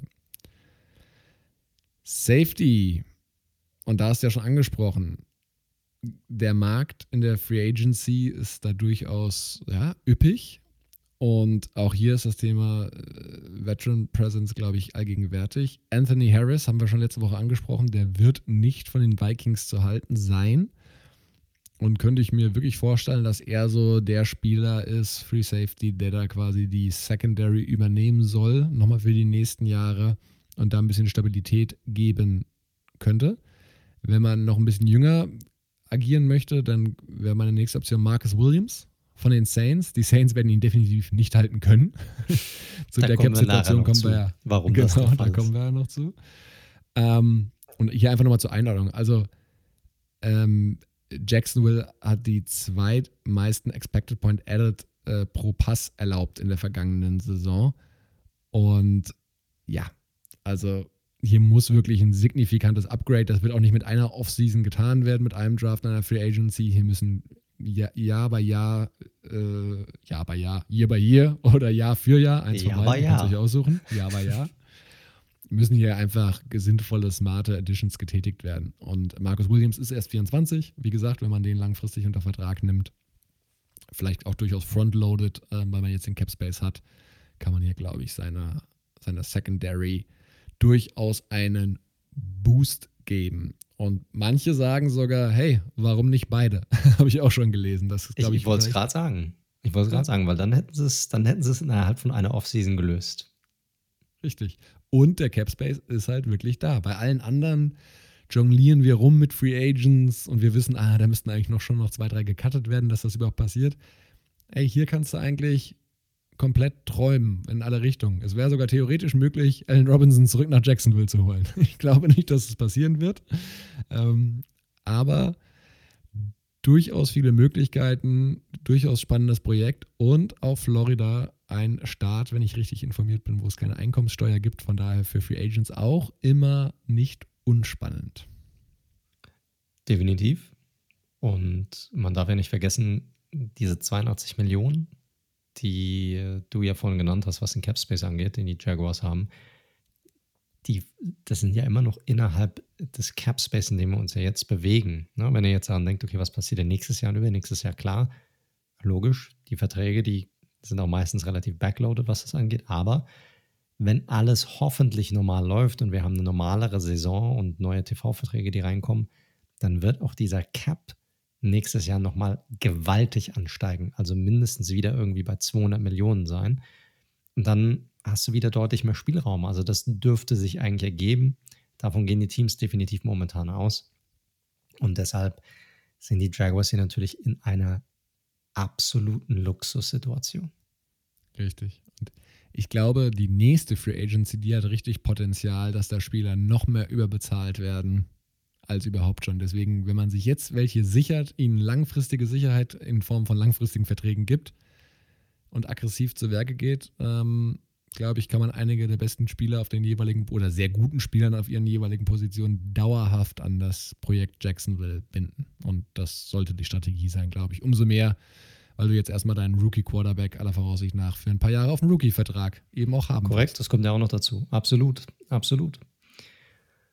Gut, ich glaube, damit sind wir mit der AFC South aber durch für heute und können rübergehen zur NFC South, der deutlich erfolgreicheren Division der beiden. Ähm, und letzte Saison wahrscheinlich, oder die erfolgreichste, weil sie hatten den Super Bowl Champ innerhalb ihrer Division mit den Tampa Bay Buccaneers. Aber wollen wir denn auch mit den Bucks anfangen oder mit welchem Team wollen wir loslegen?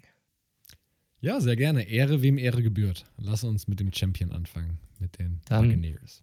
Sehr gut, dann fangen wir an mit den Buccaneers. Was kann man auch zu den Buccaneers sagen? 11 und 5 letzte Saison und dann den Mega Playoff Run gestartet und Super Bowl Champ geworden. Ja, was will man jetzt jemandem über die Situation erzählen, wenn er denn gerade den Super Bowl gewonnen hat? Also was will man denn eigentlich sagen? Ne? Also hier könnt ihr euch verbessern, weil dann könnt ihr noch besser abschneiden nächste Saison. Da zeigen die einem den Vogel. Ähm, so oder so geht es diesmal auch nicht so sehr darum bei den Buccaneers, wen sie denn neu hin, hinzubekommen könnten, sondern es geht eher darum, wen sie denn halten könnten von den Spielern, die jetzt bei den Free Agents sind.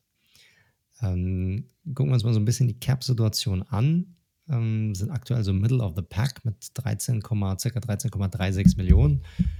Und hinzu kommen dann noch acht Draft-Picks, die sie haben, also relativ normal hier, haben äh, zwei Fünft-Runden-Picks, zwei Siebtrunden-Picks, kein Sechs-Runden-Picks und dann ganz normale erste, zweite, dritte, vierte Runde. Also sind hier ganz ordentlich aufgestellt insgesamt. Aber sie haben natürlich sehr viele Free Agents und wie es so eine erfolgreiche Saison mitbringt, ähm, wie die Buccaneers sie hatten, wecken dann Free Agents von Super Bowl-Siegern natürlich immer ganz besonders Begehrlichkeiten auf dem Markt. Und diese Spieler probieren natürlich ganz besonders viel Kohle für sich rauszuholen. Und da könnte es natürlich das ein oder andere Problemchen geben. Aber schauen wir mal drüber. Und diese Liste der Free Agents ist vollgepackt mit mit Namen. Und auch hier wieder, sie haben 30 Free Agents, also die Statistik auch bei den Jungs von Stats Nation rausgeholt. Ähm, damit mit den Titans zusammen, wie gesagt, die viertmeisten Free Agents in dieser Offseason von allen Teams in der NFL.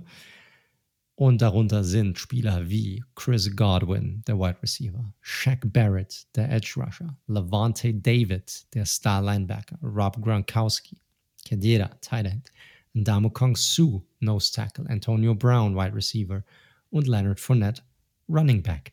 Das ist so ein bisschen das, ein Who is Who der Footballwelt, die hier gerade irgendwie auf den Markt kommt, auch wenn der ein oder andere vielleicht schon ein bisschen in die Jahre gekommen ist, muss man sagen. Also das sind, da ist keiner dabei, den niemand äh, irgendwie hier kennen sollte. Ähm, oder nicht kennen sollte. Und dann wird es natürlich dann auch schon schwierig, weil je nachdem, wen sie halten können oder nicht halten können, das bestimmt natürlich so ein bisschen die Team-Needs, die sie dann auch haben. Ne? Also Edge Rusher könnte ein Team-Need sein, wenn Shaq Barrett geht. Äh, Defensive Line ist so oder so ein Team-Need, aber könnte nochmal umso mehr eins sein, wenn Sue sich dagegen entscheiden sollte, nochmal für ein Jahr zurückzukommen. Linebacker definitiv ein Need, wenn Levante David nicht gehalten werden kann und so weiter. Und Wide Receiver sicherlich auch. Also das hängt alles so ein bisschen davon ab, was sie da machen können. Und sie müssen da tatsächlich sehr, sehr kreativ sein, weil die Zahlen, die man so hört und liest, was diese einzelnen Spieler wollen, Chris Godwin will irgendwo zwischen 20 und 22 Millionen haben. Shaq Barrett will auch so in diese Richtung verdienen. Also das sind natürlich Beträge, die du beim Cap Space von vielleicht 13,36 Millionen, das wird schwierig. Und hier ist natürlich die Frage, kannst du das irgendwie ein bisschen umgehen? Kannst du einen Spieler auch halten, ähm, so ein bisschen gegen seinen Willen? sage ich mal, wie sie es letztes Jahr mit Shaq Barrett gemacht haben, den, dem sie das Franchise Tag gegeben haben. Und deshalb ist hier die Frage, was meinst du? Werden sie das Franchise Tag dieses Jahr wieder rausholen? Oder besser gesagt, wenn ja, wovon ich zurzeit ausgehe, wem werden sie es denn geben? Ich glaube, sie geben es Chris Godwin. Also meine Prognose ist Chris Godwin getaggt, Shaq Barrett verlängert langfristig, weil er hat ja jetzt wirklich, war nicht so stark wie in seinem letzten Jahr, wo er, ähm, glaube ich, Sack-Leader war, wenn ich es richtig im Kopf habe. Ähm, kriegt jetzt einen langen Vertrag und ich glaube, der liebe David, der Lavante David-Fan, der muss sich an Lavante David in einem neuen Trikot gewöhnen. Ich glaube, der fällt dann hinten runter. Ich finde das sehr interessant, weil das ist ja, das geht ja einher damit, dass du sagst, du legst jetzt mehr Wert auf diese Edge-Rusher-Position als auf diesen Off-Ball-Linebacker, der David ja ist. Ähm, ist das für dich auch so? Also siehst du da einen höheren Wert für die Buccaneers oder generell bist du der Meinung, dass diese Position einen höheren Wert hat? Oder warum würdest du jetzt ihn zum Beispiel über einem Levante David präferieren, der sicherlich zwar auch nicht günstig wird, aber sicherlich günstiger sein dürfte, als einen Shaq Barrett zu halten? Ja, also Positional Value sehe ich den, die, den Edge Rusher schon noch über den Off-Ball-Linebacker. Das kann man immer hin und her schieben, aber Edge ist schon eine der wichtigsten Positionen. Und in dem Fall würde ich es auch dadurch wirklich noch begründen, dass Barrett boah, drei oder vier Jahre jünger ist, glaube ich, als Levante David, wenn ich es richtig im Kopf habe. Und das ist für mich dann spätestens ab dann das K.O.-Kriterium. Ja, macht schon Sinn, wobei natürlich David einfach einer der besten Linebacker seiner Generation ist, wenn man das, also so, er ist der beste Linebacker, den niemand kennt, muss man schon fast sagen, weil er ist ja so ein bisschen, er fliegt ja so ein bisschen unter dem Radar schon seit Jahren, aber er ist jetzt, klar, ist mittlerweile 31, aber spielt immer noch auf einem extrem hohen Niveau ähm, will natürlich jetzt auch sicherlich so bezahlt werden und wird wahrscheinlich darauf hinauslaufen, dass sie sich da irgendwie entscheiden müssen zwischen ihm und auch einem Shaq Barrett. Also wird sehr, sehr spannend sein, sehr interessant sein, ähm, wie sie da vorgehen. Und die Frage ist auch, du sagst ja langfristiger Vertrag für Barrett, der wird dann aber sicherlich auch den Markt dann testen. Und die Frage ist, können sie ihm wirklich das beste Paket schnüren? Weil wenn er auf den Markt kommt, dann ist er mit sicherlich mit Sicherheit der beste Edge Rusher, der auf den Markt kommt. Und dann wird er, dann wird er in Sphären vorstoßen, weil da wird irgendein Team um die Ecke kommen, ob das die Jets sind oder vielleicht die Jaguars oder wer auch immer. Die werden dem einen richtig, richtig fetten Vertrag anbieten. Ja, das ist natürlich dann die Frage, was, was dort am Ende rauskommt und wie kreativ sie mit ihren bestehenden Ressourcen umgehen können. Gleiches Spiel ist natürlich genauso, wenn du es mit Godwin machen würdest. Ähm, klar, da kannst du dann argumentieren, naja, du hast ja mit Mike Evans eigentlich deine Nummer 1. Ich glaube, Godwin gibt denen aber trotzdem nochmal eine sehr, sehr wichtige Dimension nochmal in der Offensive, auch wenn er seine vorherige Saison, also die 19er Saison, sicherlich noch stärker war als die 20er. Wäre meine Priorisierung und dann muss man mal schauen, ob äh, Shaq Barrett sagt, okay, ich verzichte vielleicht auf äh, ein paar Millionchen, also der wird immer noch einen fetten Vertrag auch in Tampa unterschreiben, ne? Da müssen wir uns keine Sorgen machen. So ist es nicht. Ob die die kompletten, äh, ja, sage ich mal, Wahnsinnsangebote von einem, ja, einem Team wie den Jaguars beispielsweise matchen können oder den Jets, das, das glaube ich nicht, aber äh, vielleicht ist er ja für die Aussicht mit Brady, der nun wirklich ein proven Winner ist, doch nochmal ein, zwei Ringe an sich an die Hand zu stecken, vielleicht und das und ein paar Millionen weniger reicht ihm als Überzeugung, um in Florida zu bleiben. Who knows?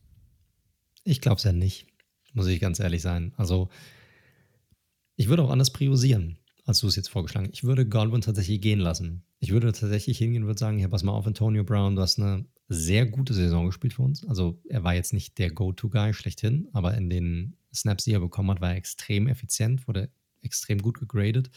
Ist auch ein sehr ähnlicher Receiver, so ein bisschen zu Godwin. Ja, also spielt von den Positionen her, sind, können die sehr ähnlich sein. Er kann sowohl außen spielen als auch im Slot. Ich würde tatsächlich Godwin gehen lassen. Ich würde sagen, ich, die 20, 22 Millionen, das ist mir zu teuer. Gucken, dass man Brown irgendwie nochmal günstig bekommt. Das kann aber natürlich auch all over the place sein, wie viel der haben möchte. Ähm, und dann würde ich wirklich gucken, dass ich einen Barrett und einen Levante David äh, weiterhin unter Vertrag behalte. Weil ich glaube, diese Wide Receiver-Position, da sind sie schon echt gut aufgestellt. Wenn sie Brown halten können, dann haben sie immer noch Mike Evans da. Sie haben immer noch Scotty Miller, den darf man auch nicht vergessen. Also da, die haben schon echt gutes Wide Receiver-Core. Der Draft ist extrem tief, da können sie sicherlich auch noch mal reingehen und den einen oder anderen rausholen. Haben sie, glaube ich, auch noch einen, mir fällt der Name nicht ein, aber auch noch einen, einen Rookie gehabt letzte Saison, der auch noch ziemlich, ähm, ziemlich ordentlich war. Also ich glaube, da sind sie schon echt gut aufgestellt. Und da braucht es das nicht wirklich. Also das können sie meiner Meinung nach auch ein bisschen anders lösen. Aber das wird man sehen, weil ich glaube, also glaubst du, sie können alle halten? Nein, können sie nicht. Also alle von den dreien oder jetzt alle, alle, die du genannt hast gerade? Gut, alle, die ich genannt habe, auf gar keinen Fall. Ich glaube nicht, dass sie daran interessiert sind, alle zu, äh, zu halten, die ich genannt habe. Aber von den drei Hauptakteuren hier. Nein, nein, nein, nein. Das glaube ich nicht. Das glaube ich nicht. Da wird man Da wird man einen Tod sterben müssen. Was ist mit Gronk? Ich Ja. meine, der hat 10 Millionen verdient vergangene Saison. Das ist ja jetzt nicht schon, der wird jetzt nicht irgendwie für 4 oder 5 Millionen zurückkommen. Das kann ich mir nicht vorstellen.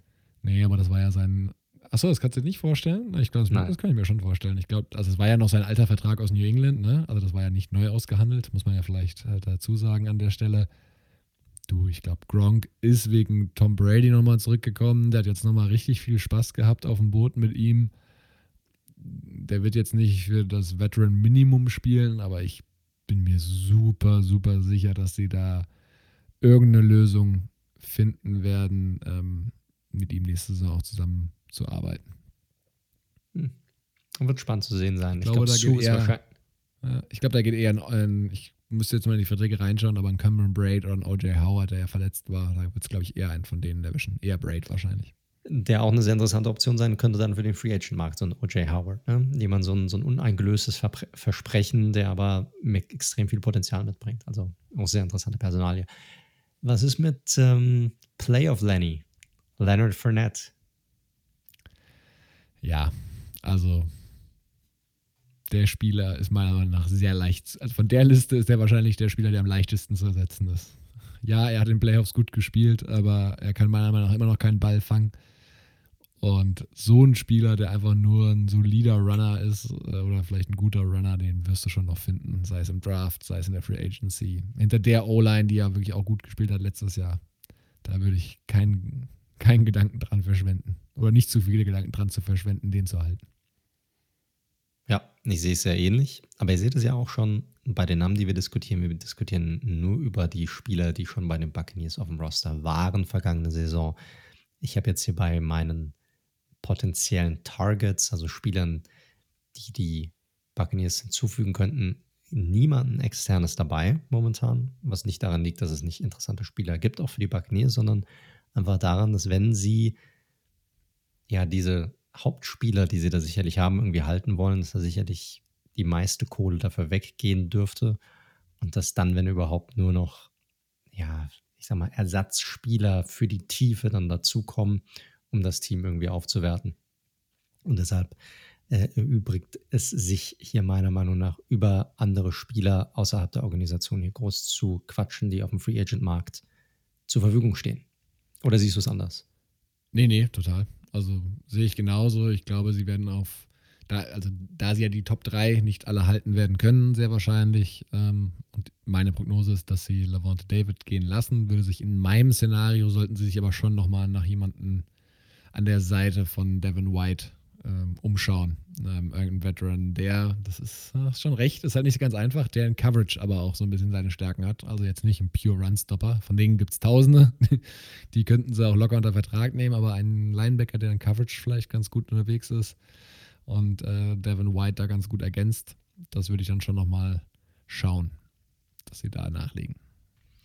Ja, aber eine spannende Offseason auch für die Buccaneers. Wie gesagt, hier geht es mehr darum zu sehen, wen können sie halten von denen, die jetzt frei werden. Und da wird es auch interessant zu sehen, wer auch von den Spielern, die frei werden, ja, ein neues Zuhause dann findet und wo die dann landen werden. Aber gut, genug vom Super Bowl Champion. Und äh, gehen wir rüber zu, ja, wir wollen nehmen die Falcons vielleicht? Als Die nächstes Team. Falcons Lass uns doch die Falcons nehmen. vom, vom, von der Skyline zum Bordstein zurück, in der, in der Division zu bleiben. Korrekt. Die sind oft hochgeflogen und dann sehr, sehr tief gefallen. Richtig. Die Atlanta Falcons, das liebe Team vom lieben David, unserem Freund und treuen Zuhörer. Letztes Jahr, ja, für uns alle eine, ja, aber mit, mit die größte Enttäuschung tatsächlich letztes Jahr, ne? Also gerade wenn man da bedenkt, dass da Verletzungsgeschichten noch nicht mal so eine Rolle gespielt haben, ist 4 und 12 schon so 5 bis 6 Siege zu we weniger, als ich prognostiziert hatte vor der Saison. Also, schwache, schwache Saison hinter sich. Das ging natürlich auch äh, mit entsprechenden Personalveränderungen einher. Dan Quinn nicht mehr Head Coach, das war ja schon während ähm, der Saison der Fall. Äh, mittlerweile darf er als DC in Dallas sein Geld verdienen. Mit Arthur Smith einen sehr interessanten ähm, First-Time-Head Coach geholt, äh, der vorher bei den Titans eine sehr spannende Offensive aufgezogen hat und jetzt sich eben in Atlanta auch da noch ein neuer GM am Start eben beweisen kann. Allerdings durchaus herausfordernde Situation, weil zum einen sind sie gerade 20 Millionen über dem, äh, also haben quasi einen negativen Cap Space von 20 Millionen. Sie haben auch mit ihren Starspielern Matt Ryan und Julio Jones zwei Spieler, die untradable sind auf jeden Fall, falls man auf die Idee kommen könnte, naja, dann können sie ja von ihren teuren Stars trennen, weil so richtig die Falcons Contender werden sie nicht sein. Ja, geht leider auch nicht. Wäre bei beiden mit einem unfassbaren Dead Cap einhergehen und würde einfach mal gar nichts bringen. Ja, schwierige Situation. Dazu kommen auch noch ein paar Free Agents, die jetzt nicht ganz dramatisch sind, aber die man sich zumindest mal anhören sollte. Ist zum einen Center Alex Mack. Okay, aber sicherlich innerhalb dieser O-Line noch, noch einer der besseren. Safety Keanu Neal, den hatten wir schon mehrmals irgendwo hin verschifft. Ähm, Gerade Dallas da ja auch zu seinem alten Kollegen ähm, Dan Quinn könnte eine ganz spannende Option sein. Cornerback äh, DeKeys Denard. Ähm, Running Back Todd Gurley, wo man jetzt langsam aber wirklich die Frage stellen muss, was hat der gute Todd noch so wirklich im Tank? Weil das Jahr bei den Falcons war jetzt nicht gerade so, dass er sich nochmal für einen tollen Vertrag irgendwie in Stellung gebracht hätte. Und Edge Rusher Charles Harris. Hinzu sind schon zwei Cuts passiert, und zwar einmal Safety Ricardo Allen und äh, Interior D-Lineman Alan Bailey. Das bringt denen zusammen nochmal 10,8 Millionen, aber die sind da oben auch schon eingerechnet. Also die Situation bei den Falcons ist wirklich, wirklich äh, verfahren. Und man muss hier wirklich schauen, wie man überhaupt dieses, wie man überhaupt auf diese Schwelle tatsächlich kommt.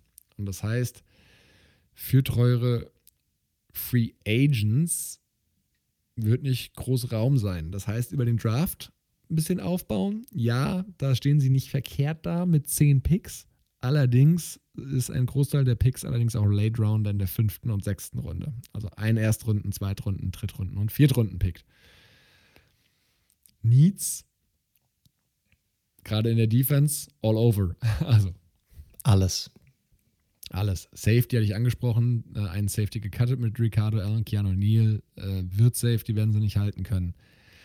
Cornerback kann man jetzt so und so sehen. Ähm, da haben sie mit AJ Terrell ja letztes Jahr auch einen First Runner reingesteckt. Allerdings würde hier ein Support sicherlich auch noch helfen. Und Edge Rush. Sie haben halt leider, leider Dante Fowler diesen äh, teuren Vertrag gegeben. Und der. Wer wusste es im Vorfeld?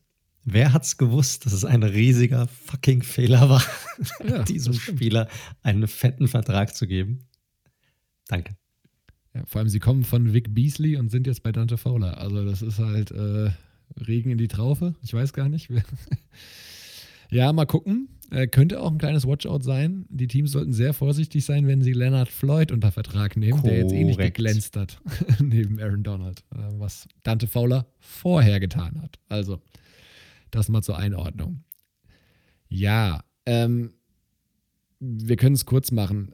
Die Edge Defender Gruppe hatten wir gerade angesprochen, waren viertletzter, was die Pass Rush Grade anging und die Secondary waren die fünftschlechteste in Coverage.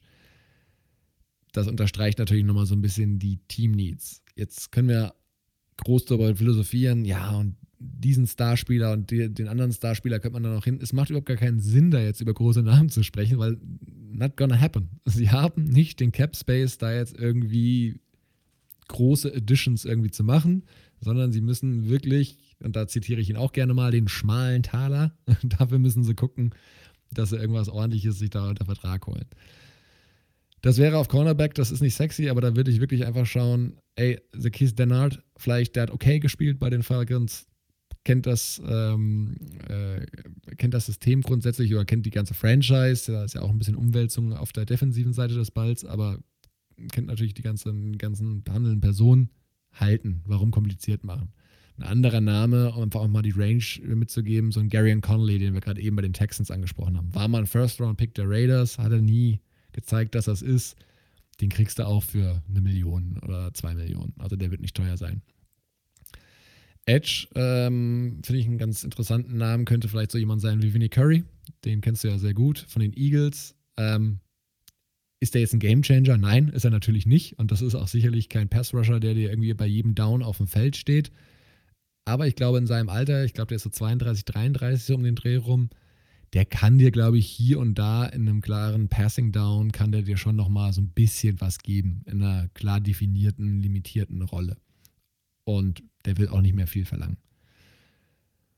Und zu guter Letzt auf Safety. Ähm, da hatte ich zum einen Savvy Woods von Dallas. Ich glaube, der wird sogar fast zu teuer sein, ehrlich gesagt. Ähm, so eine, ja, Good Guy-Lösung, der allerdings letztes Jahr auch ein nicht gutes Jahr bei den Raiders hatte, könnte Eric, Hay äh, Eric Harris sein. Ja, wir bewegen uns hier wirklich in einer Range, die viel, viel möglich macht, aber jetzt nicht die Defensive auf ein anderes Level heben lässt. Aber das ist leider die Situation. Die Falcons sind auch so ein Team, die sich die ganze Zeit im Super Bowl-Fenster gesehen haben. Sie hatten die eine Chance, die haben sie leider nicht genutzt. Und Matt Ryan, so gerne ich ihn mag, muss man mal gucken. Also der spielt immer noch ordentlich, den werden sie auch nicht los dieses Jahr. Aber ich könnte mir schon gut vorstellen, dass sie im Draft mal ganz genau hinschauen, ob sie an der hohen Draft-Position nicht vielleicht schon ein Auge auf seinen Nachfolger werfen. Das könnte durchaus möglich sein. Da werden wir in ein paar Wochen mal, einigen Wochen mal dazu kommen. Da werden wir sicherlich auch den einen oder anderen Mock-Draft mal fahren, aus, zum Spaßeshalber, um mal zu sehen, was dabei rumkommen könnte. Aber ja, wird, wird spannend sein. Ich glaube, der Draft wird spannender sein als die Free Agency, einfach weil sie da so wenig machen können. Äh, auch hier würde ich gerne nochmal einen Spieler erwähnen, den ich bei fast jedem Team erwähne, das keinen Cap Space hat, ist einfach Olivier Vernon, weil ich einfach, ich, I'm, I'm beating a dead horse hier, aber ich finde, er ist ein sehr, sehr guter Spieler, wenn er gesund ist, könnte auch da sehr gut reinpassen, weil sie halt einfach Hilfe benötigen da an der Außenseite der Defensive Line. So ist es. Gut. Ja, ich glaube, dann sind wir aber durch mit den Falcons, weil viel kannst du ja hier sonst nicht machen bei diesem Team. Nee, leider nicht. An der Cap-Situation ähm, wird sich leider, leider nicht, nicht viel ändern und die müssen kreativ werden und gute Kaderergänzungen irgendwie in der Free Agency finden, die für sehr wenig bis nichts spielen. Ja, dann dürfte jetzt das nächste Team, das wir durchnehmen, noch schneller durchzunehmen sein, weil die haben nämlich noch weniger Cap Space zur Verfügung. Ähm, hattest du ja schon angekündigt. Äh, du hast mir extra die Teams diese Woche gegeben, die eine besonders tolle Cap-Situation zur Verfügung haben. Ähm, wir sind bei den New Saints, Leute. Die haben eine geile Saison gehabt, geile Regular Season zumindest, mit 12 und 4. Division-Sieger, sehr gute Offense und eine sehr gute Defense gehabt letztes Jahr. Konnten dann in den Playoffs die Bears noch schlagen, mussten sich dann aber dem späteren Super Bowl-Champ und Division-Rivalen den Tampa Bay Buccaneers geschlagen geben. Und diese Offseason bringt so viele Fragezeichen mit sich bei den Saints. Also zum einen, was macht man auf der Quarterback-Position? Drew Brees ist jetzt noch nicht ganz offiziell äh, zurückgetreten. Also es gibt ja noch keine offizielle Entscheidung. Man hat im Vorfeld schon seinen Vertrag restrukturiert im Falle dessen. Aber er hat noch nicht offiziell gesagt, dass er in den Ruhestand geht. Trotzdem gehen alle irgendwie davon aus, dass das passieren wird. Also hier hat man die, die große Frage, was wird man machen? Weil momentan hat man tatsächlich nur Taysom Hill auf diesem Roster als Quarterback. Man hat dazu auch kaum Draftpicks. Fünf Stück sind es. Alle zwar oben, also man hat ähm, in der ersten Runde einen, in der zweiten hat man einen, man hat zwei Drittrunden-Picks und einen Viertrunden-Pick, aber das war's. Und dann hat man die Cap-Situation. Wir haben es ja bei den Philadelphia Eagles vor ein paar Wochen schon mal gesagt. Die befinden sich in der Cap-Hölle. Ja, wenn die Hölle wie bei Dante gewisse Ebenen hat, dann ist. sind, jetzt sind die, philosophisch. Jetzt ja, genau. Jetzt sind, sind die Eagles so in der Mitte irgendwo und die Saints sind so der Endgegner. Die befinden sich so wirklich so in der ganz, ganz unteren, allerletzten Ebene, weil die sind ca. 69,5 Millionen über dem Cap aktuell. Das ist damit die schlechteste Situation in der gesamten NFL. Ähm, und man hat hier schon probiert, Sachen zu machen. Also ich habe ja gesagt, Breeze wurde restrukturiert, das hat Kohle freigesetzt, so circa 14 Millionen. Nick Easton, der ähm, Center aus der letzten Saison, wurde auch schon gecuttet. Das hat 6 Millionen gespart. Das ist alles schon hier mit drin. Und trotzdem fast 70 Millionen drüber. Hinzu kommt, Man hat einen Haufen Free Agents. Marcus Williams hattest du eben schon genannt, einer der besten jungen Safeties der Liga, ist ein Free Agent. James Winston, Quarterback, ist ein Free Agent. Können wir gleich nochmal zu besprechen. Jared Cook, Tight End, Free Agent. Alex Anzalone, Linebacker, ist auch ein Free Agent. Trey Hendrickson, der eine sehr gute Saison hatte letztes Jahr, Breakout-Jahr gehabt hat, den die Saints sicherlich gerne behalten würden. Edge Rusher, auch ein Free Agent. Und dann noch so Spieler wie PJ Williams auf der Safety-Position, Sheldon Rankins, den wir auch schon öfter mal genannt hatten in den letzten Wochen als mögliche Alternative bei diversen Teams in der Interior Defensive Line. Also da sind schon einige große Namen dabei. Man hat auch noch die Möglichkeit, weitere große Namen loszuwerden, um Cap Space irgendwie freizumachen. Linebacker Quan Alexander, für den man ja erst getradet hatte, könnten sie loswerden. Damit würden sie direkt über 13 Millionen sparen. Fast schon ein No-Brainer für mich. Da kannst du ein Konjunktiv rausnehmen. Nee. Da kommen sie nicht drum herum. Nee, nee wird auf jeden Fall passieren. Ähm, Defensive Lineman Malcolm Brown könnte den knapp 5 Millionen sparen. Latavius Murray auf der Running Back Position 3,3 Millionen, aber auch erst nach dem 1. Juni. Dann haben sie Janoris Jenkins, für mich auch jemand, der definitiv wahrscheinlich gecuttet wird, auch wenn er jetzt kein schlechter Cornerback, immer noch kein schlechter Cornerback ist. Spart den knapp 10 Millionen, wenn er nach dem 1. Juni gecuttet wird. 7 Millionen davor. Das ist so ein bisschen die Frage, wie viel Dead Cap möchten die Saints hier wirklich schlucken. Weitere große Namen auf der Liste. Wide Receiver Emmanuel Sanders könnte auch nochmal 6 Millionen sparen. Nach dem 1. Juni 4 Millionen, wenn sie ihn davor cutten würden. Und Cornerback Patrick Robinson, der würde denen sofort 2,6 Millionen sparen. Und selbst mit diesen ganzen Cuts wären sie immer noch einer der schlechtesten Teams, was die Cap-Situation angeht. Also sie kommen hier nicht aus dem Quark. Ja, da wird es noch einiges an Restrukturierung geben müssen. Und ich bin mir relativ sicher, dass wir da noch irgendwie auch ein Trade sehen werden, ehrlich gesagt. Also Marshawn Lattimore ist da ein Name, den man sehr, sehr oft hört. Galt mal, also ist ein bisschen schwer zu sagen, war auch ein First-Round-Pick, wenn ich mich recht erinnere, Cornerback. Hatte eine super Rookie-Saison, war, glaube ich, auch ein Pro Bowl, wenn ich es richtig im Kopf habe.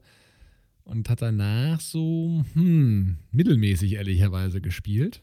Ähm, und ja, geht jetzt auch ins letzte Vertragsjahr. Also, das könnte ich mir durchaus vorstellen.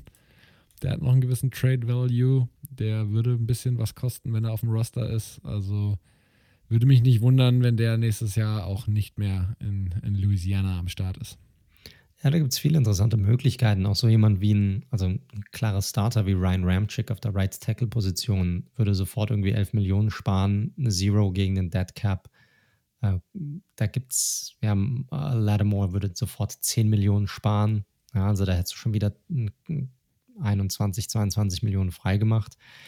Ein Spieler, der nach dem 1. Juni interessant sein könnte, wäre theoretisch auch noch Saints-Legende Cameron Jordan. Ja, da würde nämlich, der hat die höchste Cap-Nummer für das kommende Jahr mit fast 19 Millionen. Der würde 14 Millionen sparen nach dem 1. Juni. Und ich sag's euch, Leute, nichts ist hier vom Tisch, was die Spieler angeht und was die Saints angeht, weil die können eigentlich keine Moves machen. Also gar keinen. Ich weiß nicht, wie, wie sie es hinbekommen wollen in dieser Offseason. Aber es wird mega, mega schwierig und es wird auch eine mega schwierige Saison. Da müssen wir nicht drum herum reden, kommendes Jahr für die Saints. Also, dass die wirklich wieder um die Playoffs mitspielen, da mache ich mal ein großes Fragezeichen dahinter, aber da können wir dann nochmal in fünf, sechs Monaten drüber reden, wenn Free Agency und Draft rum sind und wir wissen, wie der Rest der Division und der, die restlichen Teams dann aussehen. Aber ich meine, ja, wie gesagt, kaum Draft Picks, super schlechte Cap-Situation, viele Free Agents. Dann gucken wir mal auf die Team Needs. Also der wichtigste Need ist eigentlich die wichtigste Position, Quarterback. Was machen sie denn da? Na, Breeze kommt höchstwahrscheinlich nicht zurück. Taysom Hill, uff, also wenn sie mit dem wirklich als Starter reingehen wollen, dann gute Nacht. Dann ist da halt die Option. Ne? Kriegen sie es irgendwie hin, ähm, James Winston zurückzuholen? Da sagt ja jeder, das ist diese, das ist die Situation, die am meisten Sinn macht für beide Seiten. Ich sehe es ähnlich, weil Winston hat jetzt natürlich ein Jahr in diesem System verbracht, kennt die Offense, da hat er die größte Möglichkeit, wirklich nochmal seine Karriere nach vorne zu bringen. Aber ohne dass er nochmal so einen Mini-Vertrag annimmt, würde es nicht gehen.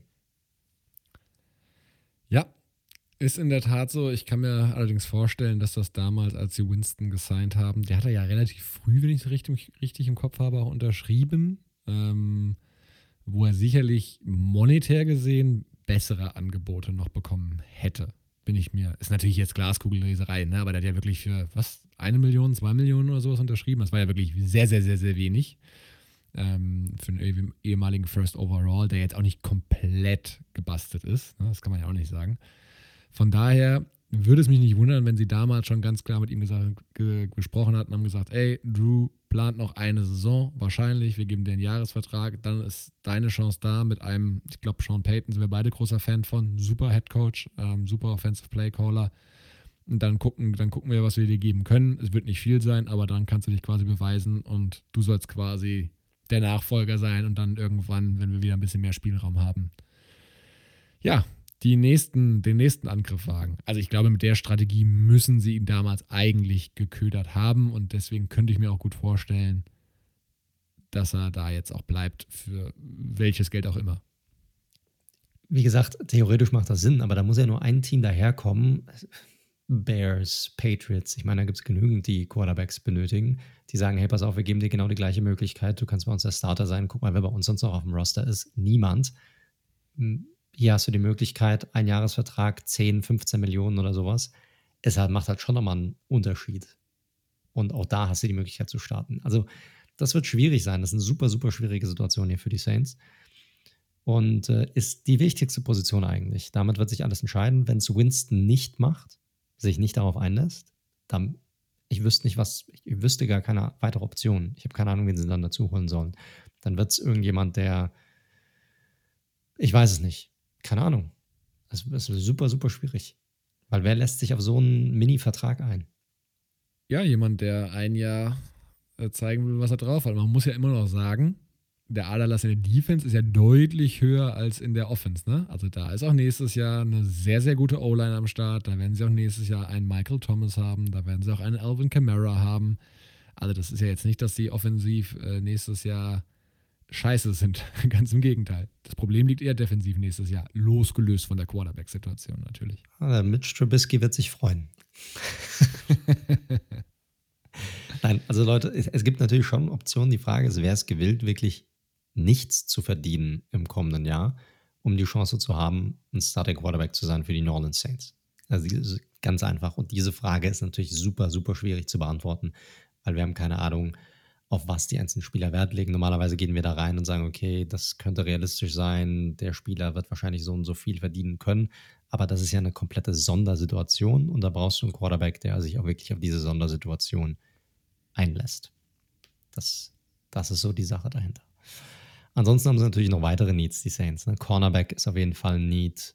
Ähm, Wide Receiver ist, könnte ein Need sein oder ist für mich auf jeden Fall ein Need, weil außerhalb von Michael Thomas das hat man gesehen, als er nicht dabei war, dass er gefehlt hat auf dem Feld. Und Edge Rusher. Ganz einfach auch, weil jemand wie Trey Hendrickson dann wegfällt. Hm, du brauchst jemanden auf der anderen Seite gegenüber von Cam Jordan. Das wird wichtig sein, dass sie da nochmal jemanden finden können, der diese Rolle dann auch ausfüllt. Aber was wollen sie machen? Wer könnte hier in Frage kommen für einen schmalen Taler? Hier ist er wieder. Winston hatten wir schon, Quarterback haben wir schon gesprochen. Ich finde ein relativ interessanter Spieler auch hier. Olivier Vernon für die, für die Defensive End Position. Der spielt ähm, aber in vielen Teams nächstes Jahr. Ich, ich finde einfach, also für, ganz ehrlich, für das, was er mitbringt, ich meine 51 Pressure, du hattest vorhin von Yannick Ngakwe gesprochen, ja, der hatte 42, also Vernon war, hat eine höhere Pressure-Rate als Yannick Ngakwe, muss man auch mal sagen. Ähm, und der Typ ist auch nochmal ein richtig, richtig starker Run-Defender. Also da kriegst du das volle Package er finisht halt nicht so stark. Das ist so ein bisschen sein Problem gewesen in seiner Karriere. Ähm, ich habe hier noch eine Samson Ebukam hier drauf. Ist so ein Edge-Linebacker-Hybrid, noch junger, talentierter Outside-Linebacker, der an sich eine ordentliche Karriere hatte bei den Rams. Allerdings kein gutes letztes Jahr hatte. Auch hier jemand, der vielleicht so auf dem Prove-It-Deal sagt, hey, das ist eine Chance, die ich haben könnte, bei einer richtig guten Defense richtig gut auszusehen und dann kommende Saison einzucashen sozusagen. Und dann habe ich hier noch auf der Cornerback-Position Kevin King, ehemaliger Second Rounder, der bislang so ein bisschen enttäuschte, vor allem kürzlich auch in den Playoffs kein wirklich gutes Bild abgab für die Packers. Äh, hat Gardemaß und Speed, hat so ein bisschen Probleme auch gerade was das Tackling aber allerdings angeht. Aber trotzdem interessant und vor allem günstige Option und vielleicht jemand, der, dem man sich hier auch hinzufügen könnte. Ansonsten, be my guest. Es wird einfach super, super schwer, hier Leute zu finden, die für nichts spielen wollen. Ja, ich glaube ehrlicherweise, dass selbst die drei Namen zu teuer sind, ehrlich gesagt. Das kann sein. Das kann sein. Also, und wir reden hier von irgend alles zwischen zwei und vier Millionen Leute. Also, das ist schon mit das unterste Regal von den, von den Kosten her. Also, da wird, das wird eine super, super schwierige Offseason für die Saints werden.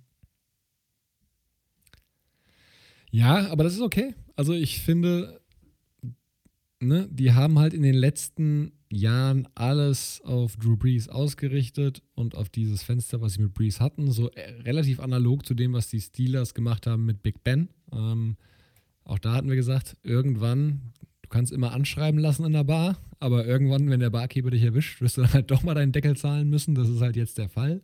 Das war einkalkuliert und ich traue da einfach dem Gespann Sean Payton und, und GM Loomis einfach zu, dass die da Lösungen finden werden. Die wissen jetzt auch, ey, da steht kein geiles Jahr jetzt an und jetzt müssen wir uns erstmal wieder ein bisschen sortieren und die Altlasten dann loswerden über die nächsten Zeit und äh, clevere, gut draften vor allem. Das haben sie in der letzten Zeit auch geschafft. Von daher, ich bin da durchaus optimistisch und gehe da, damit gehe ich vollkommen konform. Wenn man es alles investiert hat, auf ins Fenster ausgelegt hat und dann hat es leider nicht geklappt am Ende, aber es war für mich der absolut richtige Schritt. Ja, bin ich auch komplett bei dir. Und das ist ja das Coole an der NFL, dass du damit jetzt eine gewisse Parität natürlich wieder reinbringst. Weil, und hier zeigt sich natürlich auch, wer wirklich ein gutes Front Office hat. Weil, wenn du mit wenig, wie viel holst du mit wenig wirklich raus? Und das wird sich jetzt hier wirklich zeigen. Ne? Und es gibt natürlich dann wiederum anderen Teams auch innerhalb der Division die Möglichkeit, vielleicht auf dieses Level zu kommen oder sogar vorbeizuziehen und diese Division wieder auf ein ausgeglicheneres Level zu bringen. Jetzt, so ähnlich wie wir es jetzt zum Beispiel auch bei den Patriots gesehen haben in der vergangenen Saison. So ist es, so ist es. Gut, damit war es das für die Saints. Ähm, in unserem Podcast zumindest für heute. Und dann kommen wir zum letzten. das war's für die Saints. Die hören jetzt auf zu spielen. Und dann kommen wir zu unserem letzten Team, zu den Carolina Panthers. Ja, die Panthers. Wie sieht es da aus? Letztes Jahr ein bisschen besser gewesen, ähm, als ich sie erwartet hatte, mit 5 und 11 am Ende rausgelaufen. Man muss ganz ehrlich sagen, dass mit ein bisschen besseren Quarterback-Play auch mehr drin gewesen wäre. Bridgewater, der mir so die ersten Wochen ganz gut gefallen hat, hat dann doch merklich abgebaut. Und man merkt ja auch jetzt bei den Panthers an den ganzen Bemühungen drumherum, die sind ja ein sehr, sehr heißer Kandidat anscheinend, äh, Deshaun Watson, ähm, irgendwie ein geiles Angebot zu machen dass sie ein ganz klares Upgrade auf der Quarterback-Position haben möchten. Draften leider aber, glaube ich, nicht ganz so hoch, wie sie sich erhofft hatten, vielleicht vor der Saison. Das ist so ein bisschen ein paar Spots zu tief. Aber wie gesagt, Draft kommen wir, kommen wir ja noch mal zu einem anderen Zeitpunkt drauf. So ein bisschen kann man sagen, der Vergleich ist jetzt nicht hundertprozentig korrekt, aber sind so ein bisschen die Jaguars ein Jahr weiter. Ne? Spannender Coaching-Stuff, der vorher nur in der, am College tätig war sehr offensiv-minded und ähm, ja, jetzt tatsächlich ein sehr solides erstes Jahr hatte.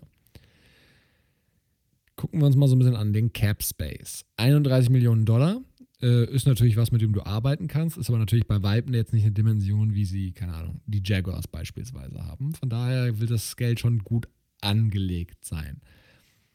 Sie haben auch ein paar Free Agents, äh, namhafte, und vor allem auf Tackle-Positionen. Das ist zum einen der schon angesprochene Taylor Morton. Für mich so, ja, wenn er auf den Markt kommen würde und Trent Williams auf den Markt kommen würde, oder Stand jetzt ist das für mich der zweitbeste Tackle, der sozusagen auf den Markt kommt. Ein weiterer Tackle, Russell Okung, den hatten sie ja äh, quasi getauscht mit Trey Turner im Jahr zuvor, mit den Chargers. Okay, äh, Okung solide Saison gespielt, alles in Ordnung. Also die, die O-Line allgemein sah besser aus, als ich sie vor der Saison erwartet hatte. Curtis Samuel natürlich, nachdem wir ihn jetzt, glaube ich, auch schon bei puh, acht Teams bestimmt irgendwie reingepackt haben. Äh, spannender Receiver war die klare Nummer drei allerdings bei den Panthers. Äh, der wird sicherlich den Markt testen und was anderes probieren wollen. Running Back Mike Davis, der für McCaffrey eingesprungen ist, ähm, da, glaube ich, einen sehr guten Backup-Job gemacht hat. Und Cornerback Rasul Douglas. Cuts sind auch schon ein paar passiert und auch zwar durchaus welche, die man äh, so hat kommen sehen. Zum einen, ja, auch ein, ein, ein Urgestein, Kawan Short. Ähm, wirklich ein sehr guter Interior Defender. Ähm, war auch damals noch schon Teammate von Cam Newton, als sie im Super Bowl standen und da ja leider dann äh, historisch eingegangen sind. Aber da war der gute äh, Koan auch schon mit am Start und der wurde schon gecuttet, schon jetzt. Und das spart ihn 13 Millionen Dollar. Von daher war es leider immer noch ein guter Spieler, finde ich. Und der wird, glaube ich, für das eine oder andere Team auch wirklich nochmal einen Impuls setzen können, auch wenn er schon ein bisschen älter ist. Aber 13,3 Millionen sind wir uns, glaube ich, einig. Hm. Schwierig. Ja, war die richtige Entscheidung. Ja. Ähm, auf Edge hatten sie noch äh, Stephen Weatherly, der hat noch knapp 6 Millionen ihnen eingespart. Und Safety Trey Boston. Ähm, auch schade, weil äh, das ist auch so ein Spieler, ja, den, ich, ich mag den eigentlich. Ich finde, Trey Boston kann echt so einer Secondary auf so einem, wenn du nicht zu viel von ihm erwartest, auf einem gewissen Level, ist der ein echt solider Safety. Und hat bisher auch, auch sehr teuer gewesen. Bitte? Hat auch einen coolen Namen. Hat auch einen coolen Namen, ja, und schöne Haare hat er auch. Also von daher, schöne lange Haare. Nein, ist ein grundsolider Safety auf jeden Fall. Ja.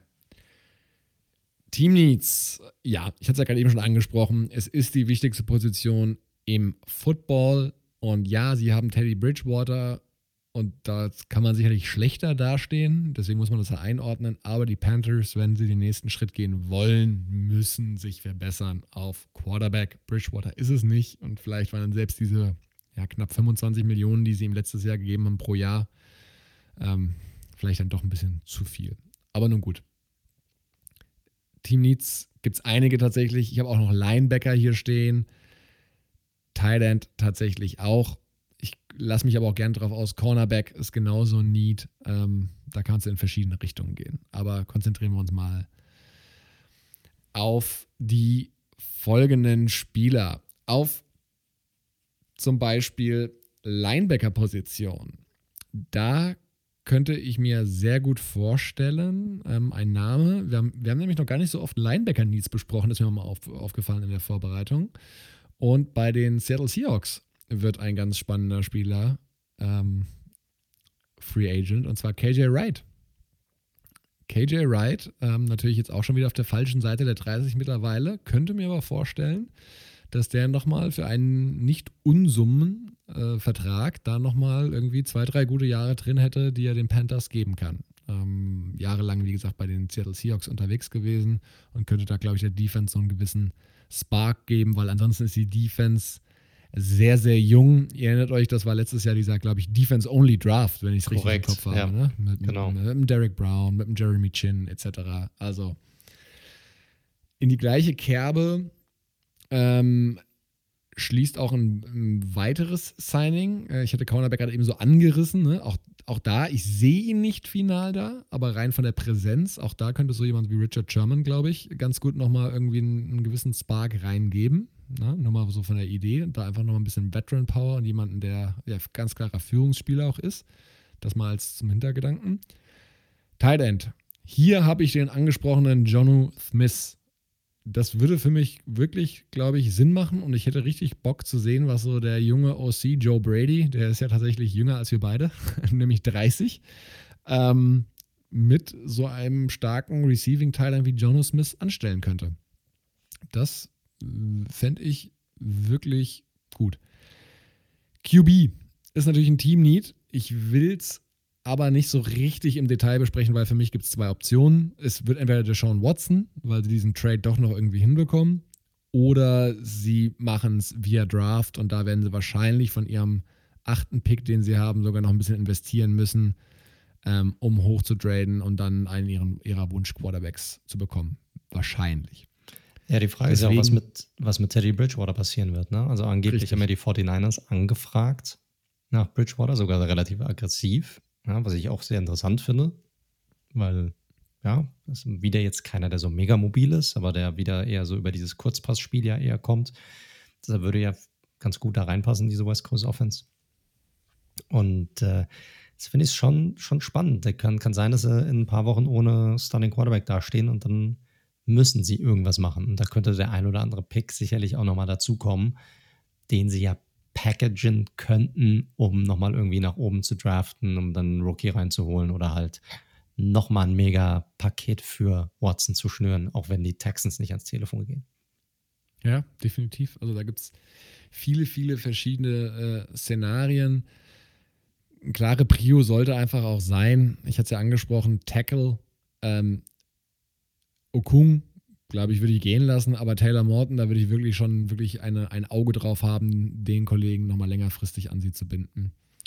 Und dann haben sie, glaube ich, wenn sie auf der Quarterback-Position so die entsprechenden ja, Schritt nach vorne machen ähm, und wie gesagt auch ein bisschen Veteran Power in die Defense, weil nur Young Guns werden es am Ende nicht richten können, dann könnte ich mir wirklich vorstellen, dass sie ja so den nächstes Jahr äh, so einen Step in die richtige Richtung gehen und vielleicht na, zwei, drei Siege mehr drauf packen. Aber zu den Predictions, da sind wir ja noch weit weg. Da das kommen wir so. erst ein paar Monate zu. Da kommen wir erst ein paar Monate zu. Genau, genau. Müssen wir uns ein bisschen Content frei halten, den, den wir noch kreieren können. So ist es. Korrekt, gut. Aber dann sind wir ja eigentlich durch für heute, oder? Mit den beiden Divisions. Ja. Ja, wird, wird spannend sein. Also sehr interessante Divisions auf sehr unterschiedliche Arten und Weisen. Ähm, freut euch drauf. Wir werden das Ganze auch nochmal wie immer für euch auf unseren Social Media Kanälen, vor allem auf Instagram, zusammenfassen. Also, wir das ja letzte Woche schon gesagt. Ähm, ihr könnt uns ja gerne folgen at redzone.live. Dort machen wir immer nochmal eine kleine Übersicht über die Free Agency. Wir nennen es unseren Free Agency Snapshot. Also, wenn ihr euch das nicht ganz behalten könnt, was wir hier alles gequatscht haben über die einzelnen Teams, dann geht dort drauf. Jeden Tag stellen wir mindestens ein neues Team vor mit den Team Needs, mit den Draft Picks, an welcher Stelle gedraftet wird, wie viel Cap Space die haben und so weiter und so fort. Ähm, also folgt uns da gerne und ähm, könnt uns auch dort gerne anschreiben. Ja, also falls ihr Ideen habt, Wünsche habt, Kritikpunkte habt, dann sagt uns gerne Bescheid. Nehmen wir immer gerne entgegen. Wir freuen uns mega. Ähm, und viele von euch tun das auch schon, schreiben uns auch schon. Und wir sind da immer sehr, sehr glücklich drüber, wenn ihr das tut, weil wir hören gerne von euch. Ja, Ansonsten, ähm, wir haben euch noch darum gebeten, nochmal so eine kleine QA. Ihr könnt auch Fragen stellen. Wir wollen das so ein bisschen auch mit einbinden in unsere Show. Gab jetzt noch nicht so diesen, ja, ich sag mal, diesen Mega-Rücklauf von euch. Also da kann gerne noch ein bisschen mehr kommen. Wenn ihr Fragen habt, stellt sie uns gerne. Aber wir haben uns jetzt mal ein paar rausgesucht, die hier mit dabei sind. Und ich würde einfach mal vorschlagen, wir gehen da einfach mal ja, relativ unbeholfen rein und probieren die so gut es geht für euch zu beantworten. Und äh, da wollen wir loslegen. Erste Frage, die wir reinbekommen haben. Könnt ihr mal die Top 15 jeder Position durchgehen äh, oder beziehungsweise machen eurer Meinung nach? Ja, also wir haben sowas ähnliches schon mal vergangene Offseason gemacht. Ne? Also wo wir, sagen wir mal, die Top 5 gemacht haben von jeder Position von uns. Und wir haben definitiv vor, auch in dieser Offseason das zu machen. Das wird die nicht jetzt, also in diesem Podcast heute definitiv nicht mehr, weil es wird zu lange dauern aber definitiv ab einem Zeitpunkt, ich sag mal, nach dem Draft, wo wir die Top 10 oder vielleicht sogar die Top 15 mal durchgehen könnten. Dann nehmen wir auch Panther mit rein, ne? Also 15 Panther aus dem Kopf. Min wird, definitiv. Panther, ähm, Holder, Snapper, Long Snapper. Long Snapper. Genau. Die Top 15 Long Snapper. Korrekt, korrekt. Ähm, nächste Frage. Hat der Ab, oh, finde ich sehr spannend, hat der abgebende Verein Mitspracherecht oder Vorrang bei den Free Agents? Ich gehe mal davon aus, bei den eigenen Free Agents. Ja, das hatten wir letzte Woche. Ähm, ist, also generell, es gibt ja auch die Definition un, un, uh, Restricted Free Agent und Unrestricted Free Agents. Da hatte ich jetzt gerade einen Frosch im Hals. Mm, das lässt ja schon so ein bisschen erahnen, ob eben der Verein die Möglichkeit hat, ein, ein Angebot sozusagen zu matchen. Und ansonsten, da könnt ihr ja auch gerne nochmal reinhören, letzte Woche hatten wir ja die verschiedenen Tag-Möglichkeiten erklärt mit Exclusive, Non-Exclusive, Transition Tag. Und je nach der Tag-Möglichkeit, die man hat, hat der abgebende Verein durchaus ein Mitspracherecht. Generell ist es aber natürlich so, dass, ähm, ja, sage ich mal, mit wertvollen Free Agents, die man gerne an sich binden will. Das kommt ja nicht aus dem Nichts. Das sieht man ja schon kommen, wann das passieren wird. Probieren Vereine natürlich möglichst frühzeitig in Extensions zu gehen, wie es jetzt beispielsweise mit Quarterbacks Josh Allen gerade passiert oder Lamar Jackson, hört man ja auch gerade, die sind sehr nah dran. Das ist bei QB natürlich eine hohe Prio. Aber ansonsten, wenn sie einmal unrestricted Free Agent sind und keinen Tag bekommen haben, dann kann der auch direkt zum Division Rival gehen und die richtig ärgern. Haben wir letztes Jahr ja beispielsweise mit Chris Harris gesehen, der von den Broncos zu den Chargers gegangen ist. Korrekt. Sehr gut zusammengefasst, Daniel. Äh, nächste Frage hier auf der Liste. Ähm, ich sag mal, Mr. Michael Pittman Jr. Breakout-Jahr. Wie schätzen wir ihn ein? Wie schätzt du ihn ein? Also, ich finde ihn sehr spannenden Receiver, weil er schon, er hat schon ein ganz geiles Skillset, muss man sagen. Ne? Also für die, die Michael Pittman Jr. nicht kennen, ähm, Receiver letztes Jahr gedraftet von den Coles. Sehr physisch starker Receiver, also 1,93, 101 Kilo, dabei aber auch durchaus äh, einen ordentlichen Speed am Start. Den kann man ihm nicht absprechen. Und ich fand auch, was er so, wenn man guckt, ob er produktiv war letztes Jahr. Äh, 13 Spiele gespielt, ähm, knapp über 500 Yards mit einer sehr ordentlichen Tagetiefe. Gut, ein Touchdown am Ende. Und ich glaube, der hat echt Potenzial. War, glaube ich, ein Second-Round-Pick, wenn ich das richtig im Kopf habe, letztes Jahr. Mhm. Ähm, ich glaube, ihm wird es noch gut tun, da noch einen erfahrenen Receiver an seine Seite zu bekommen nächstes Jahr, ähm, von dem man noch ein bisschen lernen kann und vor allem der den Druck von ihm auch wegnimmt, sodass sich die Defenses nicht nur primär auf ihn konzentrieren, weil wir hatten es angesprochen, das Receiver-Core ist einigermaßen dünn aktuell bei den Colts. Stand jetzt, Stand heute. Aber Pittman finde ich einen super vielversprechenden Spieler, der hat viele spannende Trades, finde ich.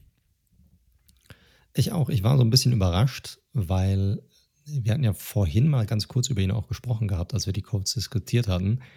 Deutlich schneller, als ich gedacht hatte. Also er hat einen, einen Game Speed drauf, gerade mit dem Ball in der Hand ist er extrem explosiv. Ähm, er hatte jetzt noch nicht wirklich diese Möglichkeit, diese so viele Deep Balls, diese vielen Jump Balls zu fangen letztes Jahr. Das war auch nicht wirklich Teil dieser Offense unter Philip Rivers. Das könnte sich natürlich jetzt mit Carson Wentz nochmal ändern. Anderer Arm, anderer Spielstil. Ich finde, ich will ihn jetzt gar nicht vergleichen, weil das ist natürlich ein Spieler, der nochmal auf einem ganz anderen Level ist. Aber hat mich so ein bisschen von seiner Spielart her, Körperbau und wie er spielt, so ein bisschen an Terrell Owens erinnert. Also, weil der ja uh, auch. Das ist aber ja, sehr ein Ritterschlag schon.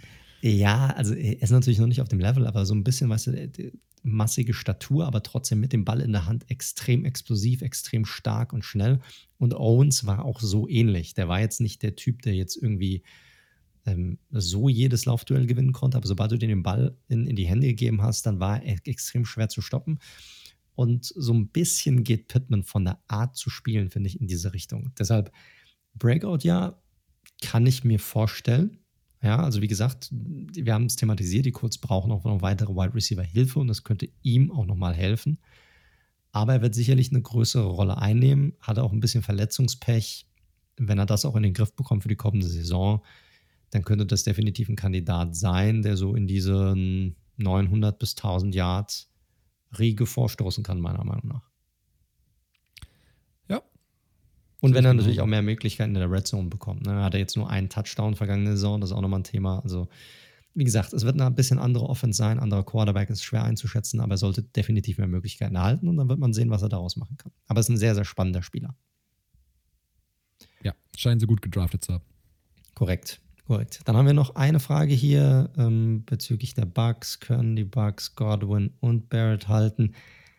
Ja, das, darauf sind wir ja vorhin schon mal so ein bisschen eingegangen eigentlich. Ne? Also es wird natürlich schwierig sein, beide zu halten. Es könnte möglich sein, du hattest ja das Szenario beschrieben gehabt, dass sie theoretisch Godwin Franchise taggen könnten und mit Barrett dann langfristigen Vertrag unterzeichnen können. Ist möglich.